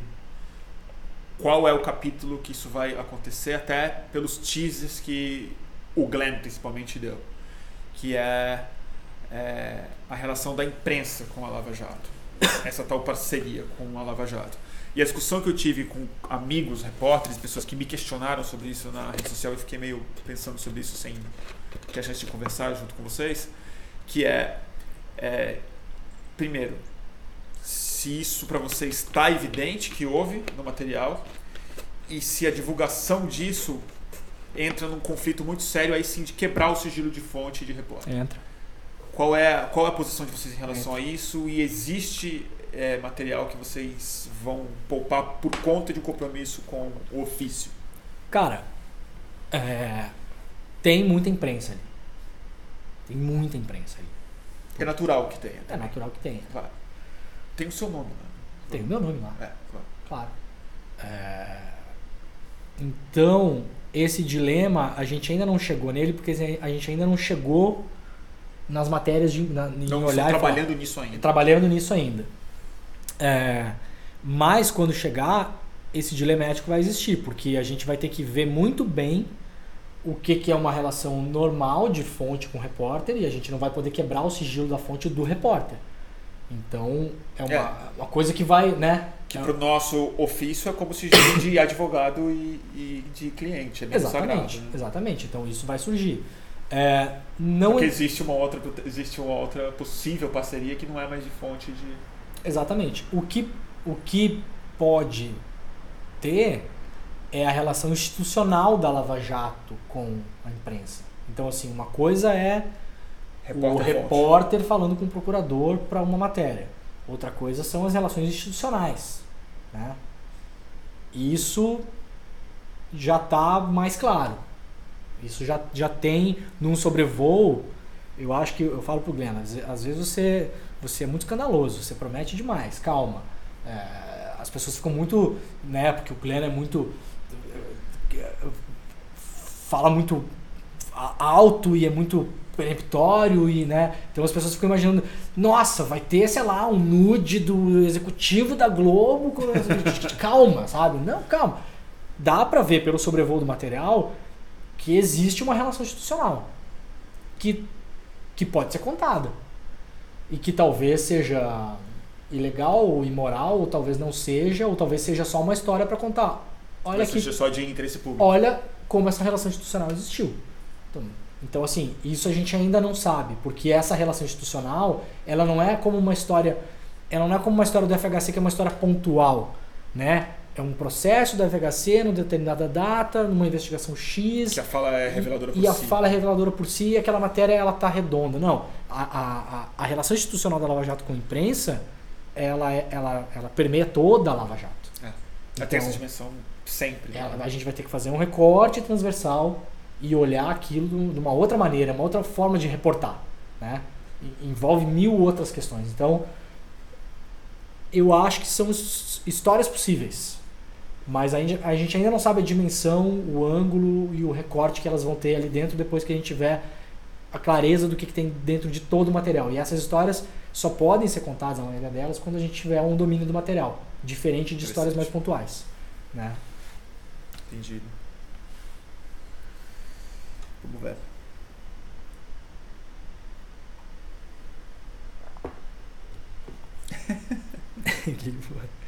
Não, o pessoal tá muito. O pessoal quer capítulo. O pessoal só quer capítulo. Tô me sentindo roteirista de Game of Thrones. O pessoal tá reclamando que eu merecia um furo de reportagem aqui. Que se Você? o Reinaldo Azevedo, eu merecia quatro furos de reportagem. Você merece mesmo. O pessoal tá falando. Talvez, aqui. talvez, talvez. Eu não negociei isso com o Leandro, não faria isso. É. O Reinaldo foi muito pontual porque foi num dia que a gente estava sendo muito atacado pelo Moro. Não, e faz sentido, gente. Você falando com o veículo de massa, É. e o Reinaldão também tá há, há- há anos nisso, Total, né? Batendo é. na Lava Jato. Tem um domínio absoluto do tema, né? Frontalmente, escreve sobre isso diariamente. Exato. Ele escreveu oito posts na segunda-feira. Sobre, sobre as matérias. Oito. Ele é muito produtivo, né? Ele é alucinado, cara. Eu É falei pra ele, cara, como você segura um programa de rádio de uma hora e vinte falando sozinho? Só maluco consegue, cara. É muito, é muito difícil fazer isso, sabe? Deixa eu ver. Eu achei muito engraçado que o Moro passou hoje o dia chamando a gente de sensacionalista no, no dia seguinte que ele deu entrevista pro Ratinho. Né? Eu vi isso, cara. É demais, né, cara? Eu vi isso, cara. Os caras não têm medo nenhum de contradição, né? Acho que contradição é um negócio tão antigo, né? Isso aí, a gente ainda se preocupa com isso. Acho que saiu de moda total, né, velho? Sabe? Você não sente nessa nova era, assim, dessa galera, assim, que ninguém tem problema em só contraditório, assim? As Cara, estão cagando pra Pois isso, é, sabe? né, cara? O que mais, mais me preocupa nessa história toda. De novo, vou ser o pessimista aqui da, da sala sempre, mas é. A gente tá nessa era, parece que o século XXI meio agora caiu a ficha que ele chegou, né? Ele é uma outra realidade. A gente já não realmente não tá mais no século XX.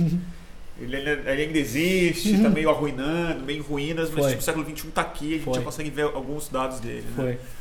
E eu acho que tudo isso, né, do jornalismo clássico que se vê meio meio zonzo nessa Ah. história toda, a crise da democracia liberal, que se fala tanto e tal, e a crise de credibilidade que ninguém tá nem aí. O que mais me admira no. O que mais me preocupa nessa história da, da Lava Jato toda, agora que está tudo exposto e o, e o Moro está fazendo o que está fazendo no Senado, que é o pós-verdade, a pós-verdade, ela está se instalando mais profundamente, Muito. né? Que não é o fato, que não é a mentira, né? É a incapacidade de acreditar nos fatos, que é, É. muito mais perigoso, assim. É, tipo, é um mundo de versões, né? É, E aí você simplesmente escolhe, porque nada é perfeitamente crível, exato. né? exato. E acho que o que esse governo ele se elegeu em cima de mentiras, mas ele se estabelece em cima do pós-fato. Né? Que assim, já que ele é estabelecido, ele não pode viver de fraudes, mas aí sim ainda tipo, nada é verdade. Né?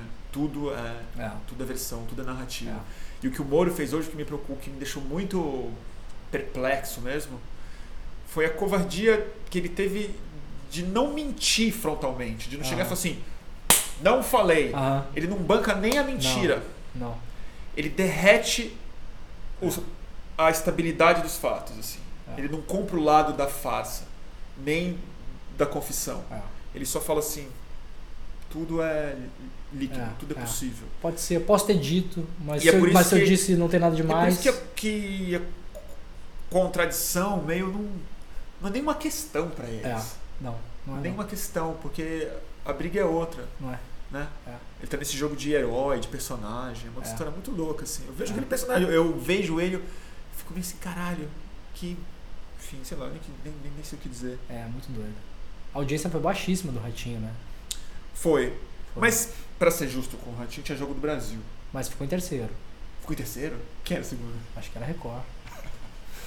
Ficou em terceiro. Terceiro. E eu pe- pensei Eu, uma eu outra brinquei coisa. no Twitter que filme de super-herói nacional não dá audiência, né? Chapolin.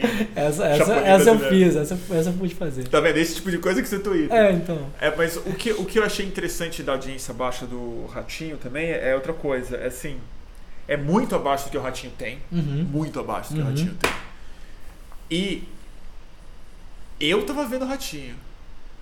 Teve um Ou público seja, do Ratinho que, que não, não é... é- o público do Ratinho. E que não tá acreditando no Moro. Não, teve um público que viu o Ratinho porque queria ver a política. Exato, Que é o público que vê, exato. que lê o Intercept, Exato. que, que vê a Globo News. Então a dá- audiência de fato é muito mais baixa. a audiência muito mais baixa. É. A, a- a audiência que o Moro tava atrás, que é o povo brasileiro, Não o povão brasileiro, não tava lá. É. E a coisa que eu achei que. Ali eu acho que o Moro também ele, cometeu algo antiético ali que joga realmente assim o caráter dele num lugar muito mais baixo. Que foi ele não negar a calúnia que foi um absurdo, velho. do Glenn, John Willis e David. Que rolou de novo no Senado hoje com o Flávio. Com o e Flávio ele Bolso- de novo, e ele falou: todas as possibilidades estão em aberto. O Flávio Bolsonaro falou de novo aquele Então, negócio de Bitcoin, de compra de hacker russo, de compra isso do pra mim, mandato do é. Jean Willis. Porque eu, eu entendo que na do Moro, o hacker invadindo meu celular, não sei o que, é a versão. Não, tudo bem. Agora, essa daí, ela é assim, ela é não só alucinada, como ela é meio criminosa. Ela é criminosa. É criminosa. É óbvio É um é tipo de criminosa. calúnia, de acusação de, cometer, de crime, dando Claro, nome claro. homofóbico, acusando uma pessoa que não tem nada que ver com o Claro, pato, que é o não. João Willis. Mas é ele que é o, é o totem, é o totem acusatório deles. O João Willis, eles enfiam onde eles podem. É Né? inacreditável É, isso, é. É inacreditável. Ele virou um negócio, ele virou um selo. Caralho. Onde você cola o Jean Willis é uma coisa ruim. É muito louco É, isso. eu tenho muita pena dele. Eu não conheço ele pessoalmente. Não, Eu nunca, conheço, conheço já. Nunca votei nele, assim, mas eu tenho muita pena com o que fizeram com o nome dele. Eu assim. conheço já. negócio bem- sou- assustador, Sou, velho. amigo do Jean. Tem tempo que a gente nos fala. Acho que desde que ele foi embora eu não falei com ele. Não, a gente não falou, mas assim, cara, É assustador, cara. é assustador. Mas o Moro olhar aquilo frontalmente e, E não, não falar assim, não, Ratinho, essa versão a gente não, a Isso. gente não considera. Ah, ah, Enfim, é, sei lá. É, é, é é chovendo né? molhado. Porque diz- pegar o Flávio Bolsonaro, É, né? É.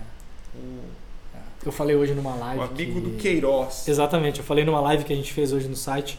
Eu falei, é, eu falei, cara, porra, o Flávio foi lá falar aquelas bobagem de novo, de pavão, de hacker, não sei o quê. Eu até falei na live que a gente fez no site lá, falei, como que o Flávio Bolsonaro consegue jogar bola, velho? Porque jogar bola, por exemplo, você tem que respirar, olhar pra bola, olhar pros seus colegas, lembrar que tem gol, lembrar que tem trave, assim, não pode ele não pode ter um cérebro plena- plenamente funcionante se ele consegue levar adiante esses papos que ele levou no Senado, sabe? Assim, para mim ali tem um tem uma é tem um negócio físico ali, cara. Não pode ser só estratégia, não pode ser só canalice, entendeu? Eu acho que tem um problema cognitivo real nessas pessoas, sabe? Eu acho que tem um nível que você não pode imaginar que não seja físico, sabe, brother? Então, tipo, porra.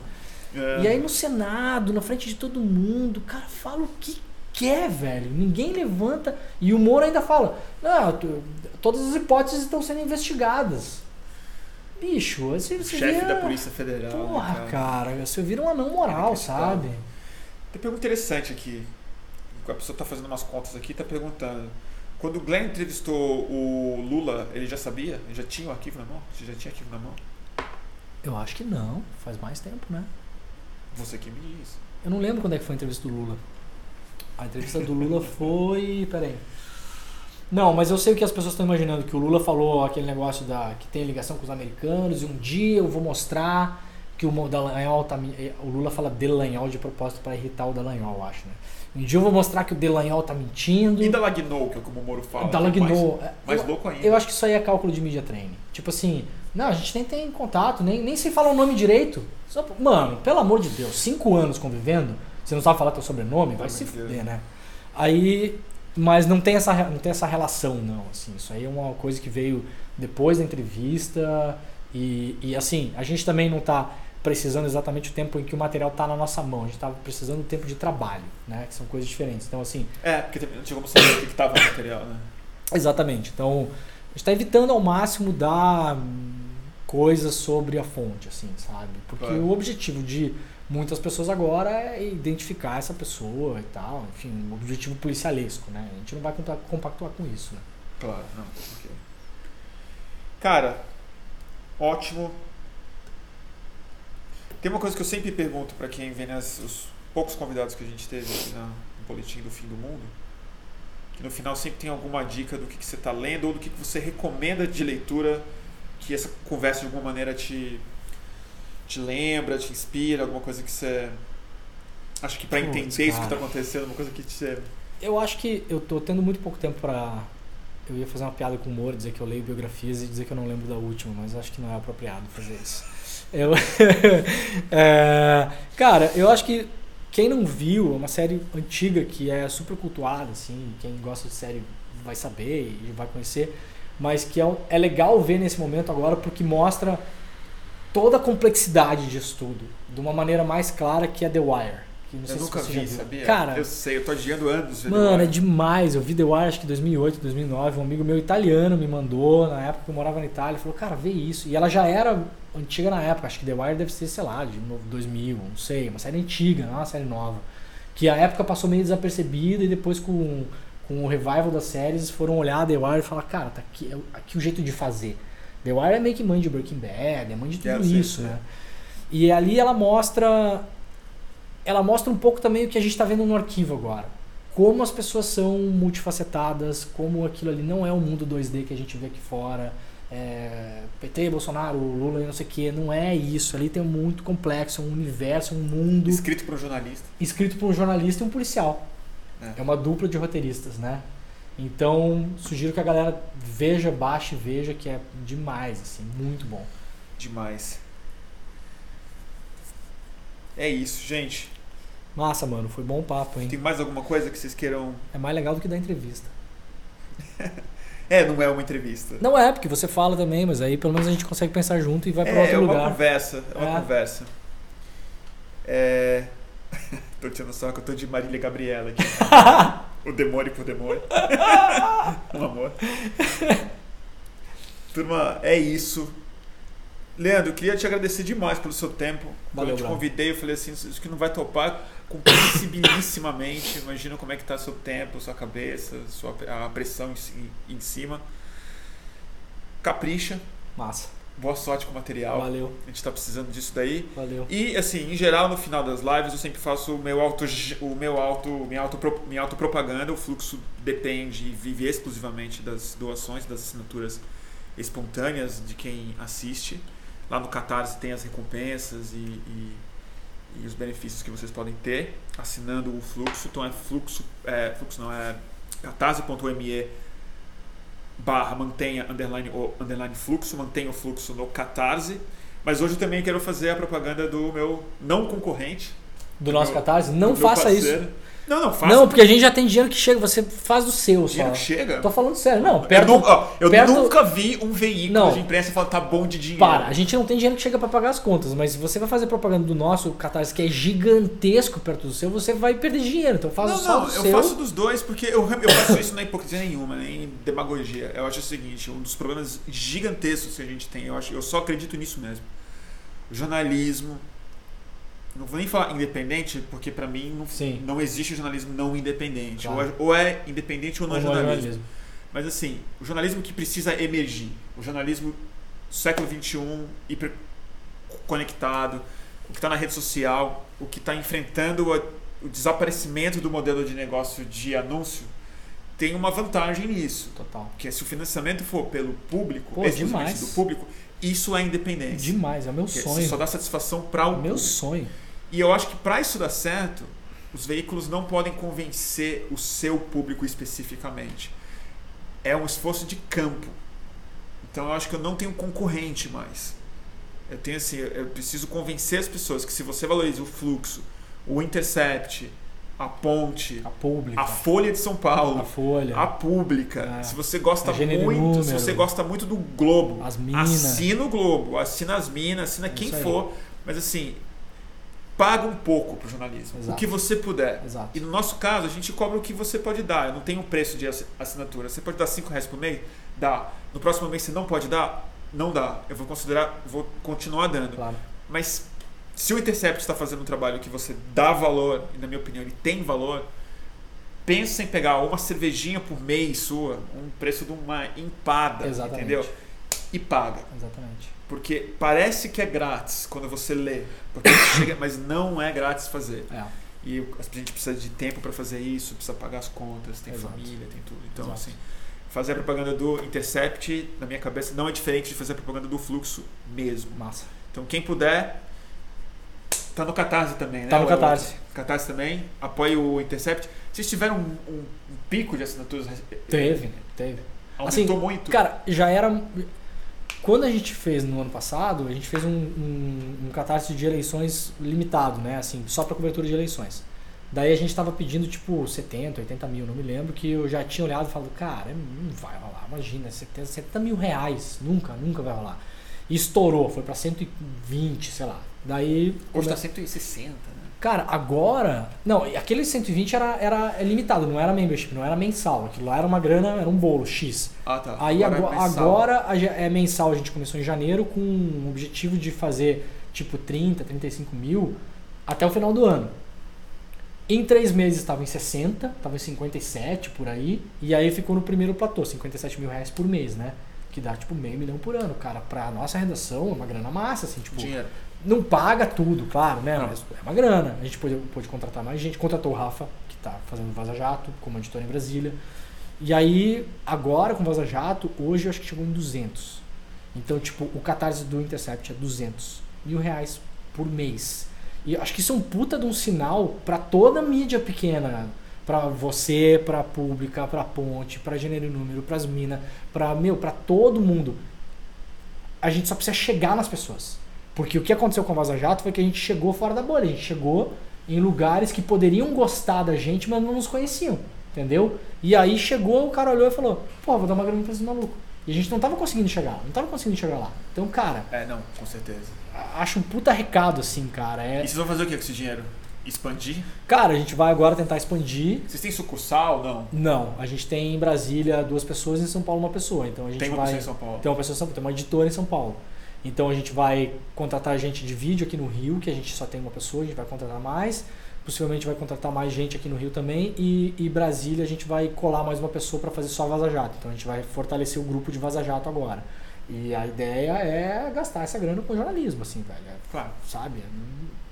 Não, não poupar a grana que a, gente, que a gente tem no caixa que a gente não esperava que ia ter tão cedo. Então a gente está replanejando, a gente não estava com planejamento de ter essa grana, sabe? Então agora a gente está replanejando e falando, pô, legal, agora vamos contratar uma coordenadora de redação. E o financiamento precisa. principal do Intercept ainda vem. Ainda é a First Look Media, que é a, que é a, a nave mãe, né? Putz, A nave mãe. Não, imagina. Que é a nave mãe. Mas assim, eu também tenho falado, porra, imagina se a gente consegue ficar independente do, da fundação. Ou que a fundação, né? É, claro. O que a fundação continue dando grana pra gente, e sendo do- a, a fundação é a dona do Intercept, né? O Intercept não é do Glenn, o Intercept é da First Look Media, né? O Glenn não é nem sócio do Intercept. Então assim, o Intercept é da Ah, ele fundação. não é sócio do Intercept? Não, não. O- O Glenn é editor, fundador e colunista. O Glenn não é nem editor do Intercept. Quem edita o Intercept nos Estados Unidos é a Betsy Reed, quem Sim, edita o sim, Intercept sim. no Brasil sou eu. Né? Então, a, a relação dele é um pouco diferente. O Glenn é a, a pessoa que propiciou que o Intercept existisse, né? Ele é o grande... é, é, o, o pai fundador, assim, o, o founding father, né? Do O Intercept. viabilizador. assim, O né? viabilizador, né? O, Fundou. o, o colonizador, o desbravador. Tem né? o Jeremy Scahill também, é, não é? Tem o Jeremy Scahill e a Laura Poitras, que também é- são Também. os fundadores, né? A Laura que fez o Season A 4. Naomi Klein é é só uma colunista. A Naomi Klein é colunista. A Laura fez o Season 4 com o Glenn e ganhou o Oscar de melhor documentário com o filme dos Nolan. 4, né? Então, assim, pô, imagina se chega numa situação que, claro, não, não, não quero dizer isso porque eu não quero que a fundação pare de dar dinheiro pra gente, né? Mas imagina se chega numa situação que no ano que vem a gente tá ganhando a mesma quantidade de grana de crowdfunding que a fundação sempre nos deu de budget. É maravilhoso. Cara, é um negócio maravilhoso, sabe? É uma oportunidade que, que quando eu tinha blog lá em 2004, 2005, a gente lá naquela época pensava, porra, pô, será que um dia vai rolar de ter grana, fazer grana com blog, fazer só isso? Tipo, cara, tá rolando, sabe? Tipo, é possível, é sabe? possível, é possível. Então isso eu acho demais, eu acho que é isso, é uma empada por mês. É uma cerveja. É. Uma cervejinha gourmet de 20 reais. Uma. Não, de 20, pô, 20 é uma cervejinha É. cara mesmo. Sei lá. Vamos 5, 10 anos. Cincão, 10 é tá, é tá valendo. um Heineken, 12, 12 pila. Um, um, É. um bramão, sabe? Cara, 12 pila por mês, meu, você faz a festa com essa grana, se, se vem gente, É, sabe? É, com então, certeza. porra, e eu acho que a galera tá se ligando nisso mesmo. Tem, a, a pública tem, você tem, a gente tem, a ponte tem, tem uma galera que tá fazendo É. agora, sabe? Então, cara, quem pode e quem não pode, uma coisa que, que a gente tá falando também na nossa newsletter. A gente manda às vezes a newsletter pra galera, só pra galera que já nos apoia e fala: Meu, manda pra alguém. Encaminha pra alguém isso aqui. Pra uma Então, pessoa. você, viu a piada que estão fazendo? Eu vi vários amigos que fizeram isso. Ah, Põe o e-mail do tio Reaça, ele, ele Isso. põe no Intercept, ele Isso. cadastrou e-mail, um monte de amigo cadastrou e-mail de um monte de familiar que defende o Sérgio Moro. Por isso que a gente O recebe cara uns e-mails recebeu o desaforados. ele assim. recebeu o furo involuntariamente. Ah, você recebe uns e-mails Sim, a gente-? Nunca mais mandem seus cretinos. Aí a gente olha, a gente não entendia, daí a gente olhava e falava. Mas, cara, você é imbecil, você assinou essa merda de newsletter. Daí, Não, não, não, não. é, é alguém que assina. É o novo Que trote. pariu. É o novo trote. Isso é uma puta sacanagem com a gente, porque a gente tem que ficar respondendo e tirando o cara de lá. Bom, acho que você tem que considerar um elogio. É, exato. Turma, bom, obrigado, galera. É, a live fica gravada sempre, vai estar disponível assim que ela encerrar. E é, hoje, mais tarde ou amanhã cedo, em podcast no Spotify, Boletim do Fim do Mundo, é, para ser escutado. Hoje, extraordinariamente, a gente não fez no Instagram por questões técnicas para poder focar no papo. Mas é isso aí. Leandro, Valeu, sem irmão. palavras para te agradecer pela sua presença, Obrigadão. pelo trampo. Boa sorte. Valeu. E, e estou, assim como todo o resto do Brasil, Aguardando cenas dos próximos capítulos. aguardando sempre os próximos capítulos. Teremos. Tem feriado aí, né? De repente a gente descansa, não sei. A gente tá precisando dormir também. Para, vai. Turma, obrigado.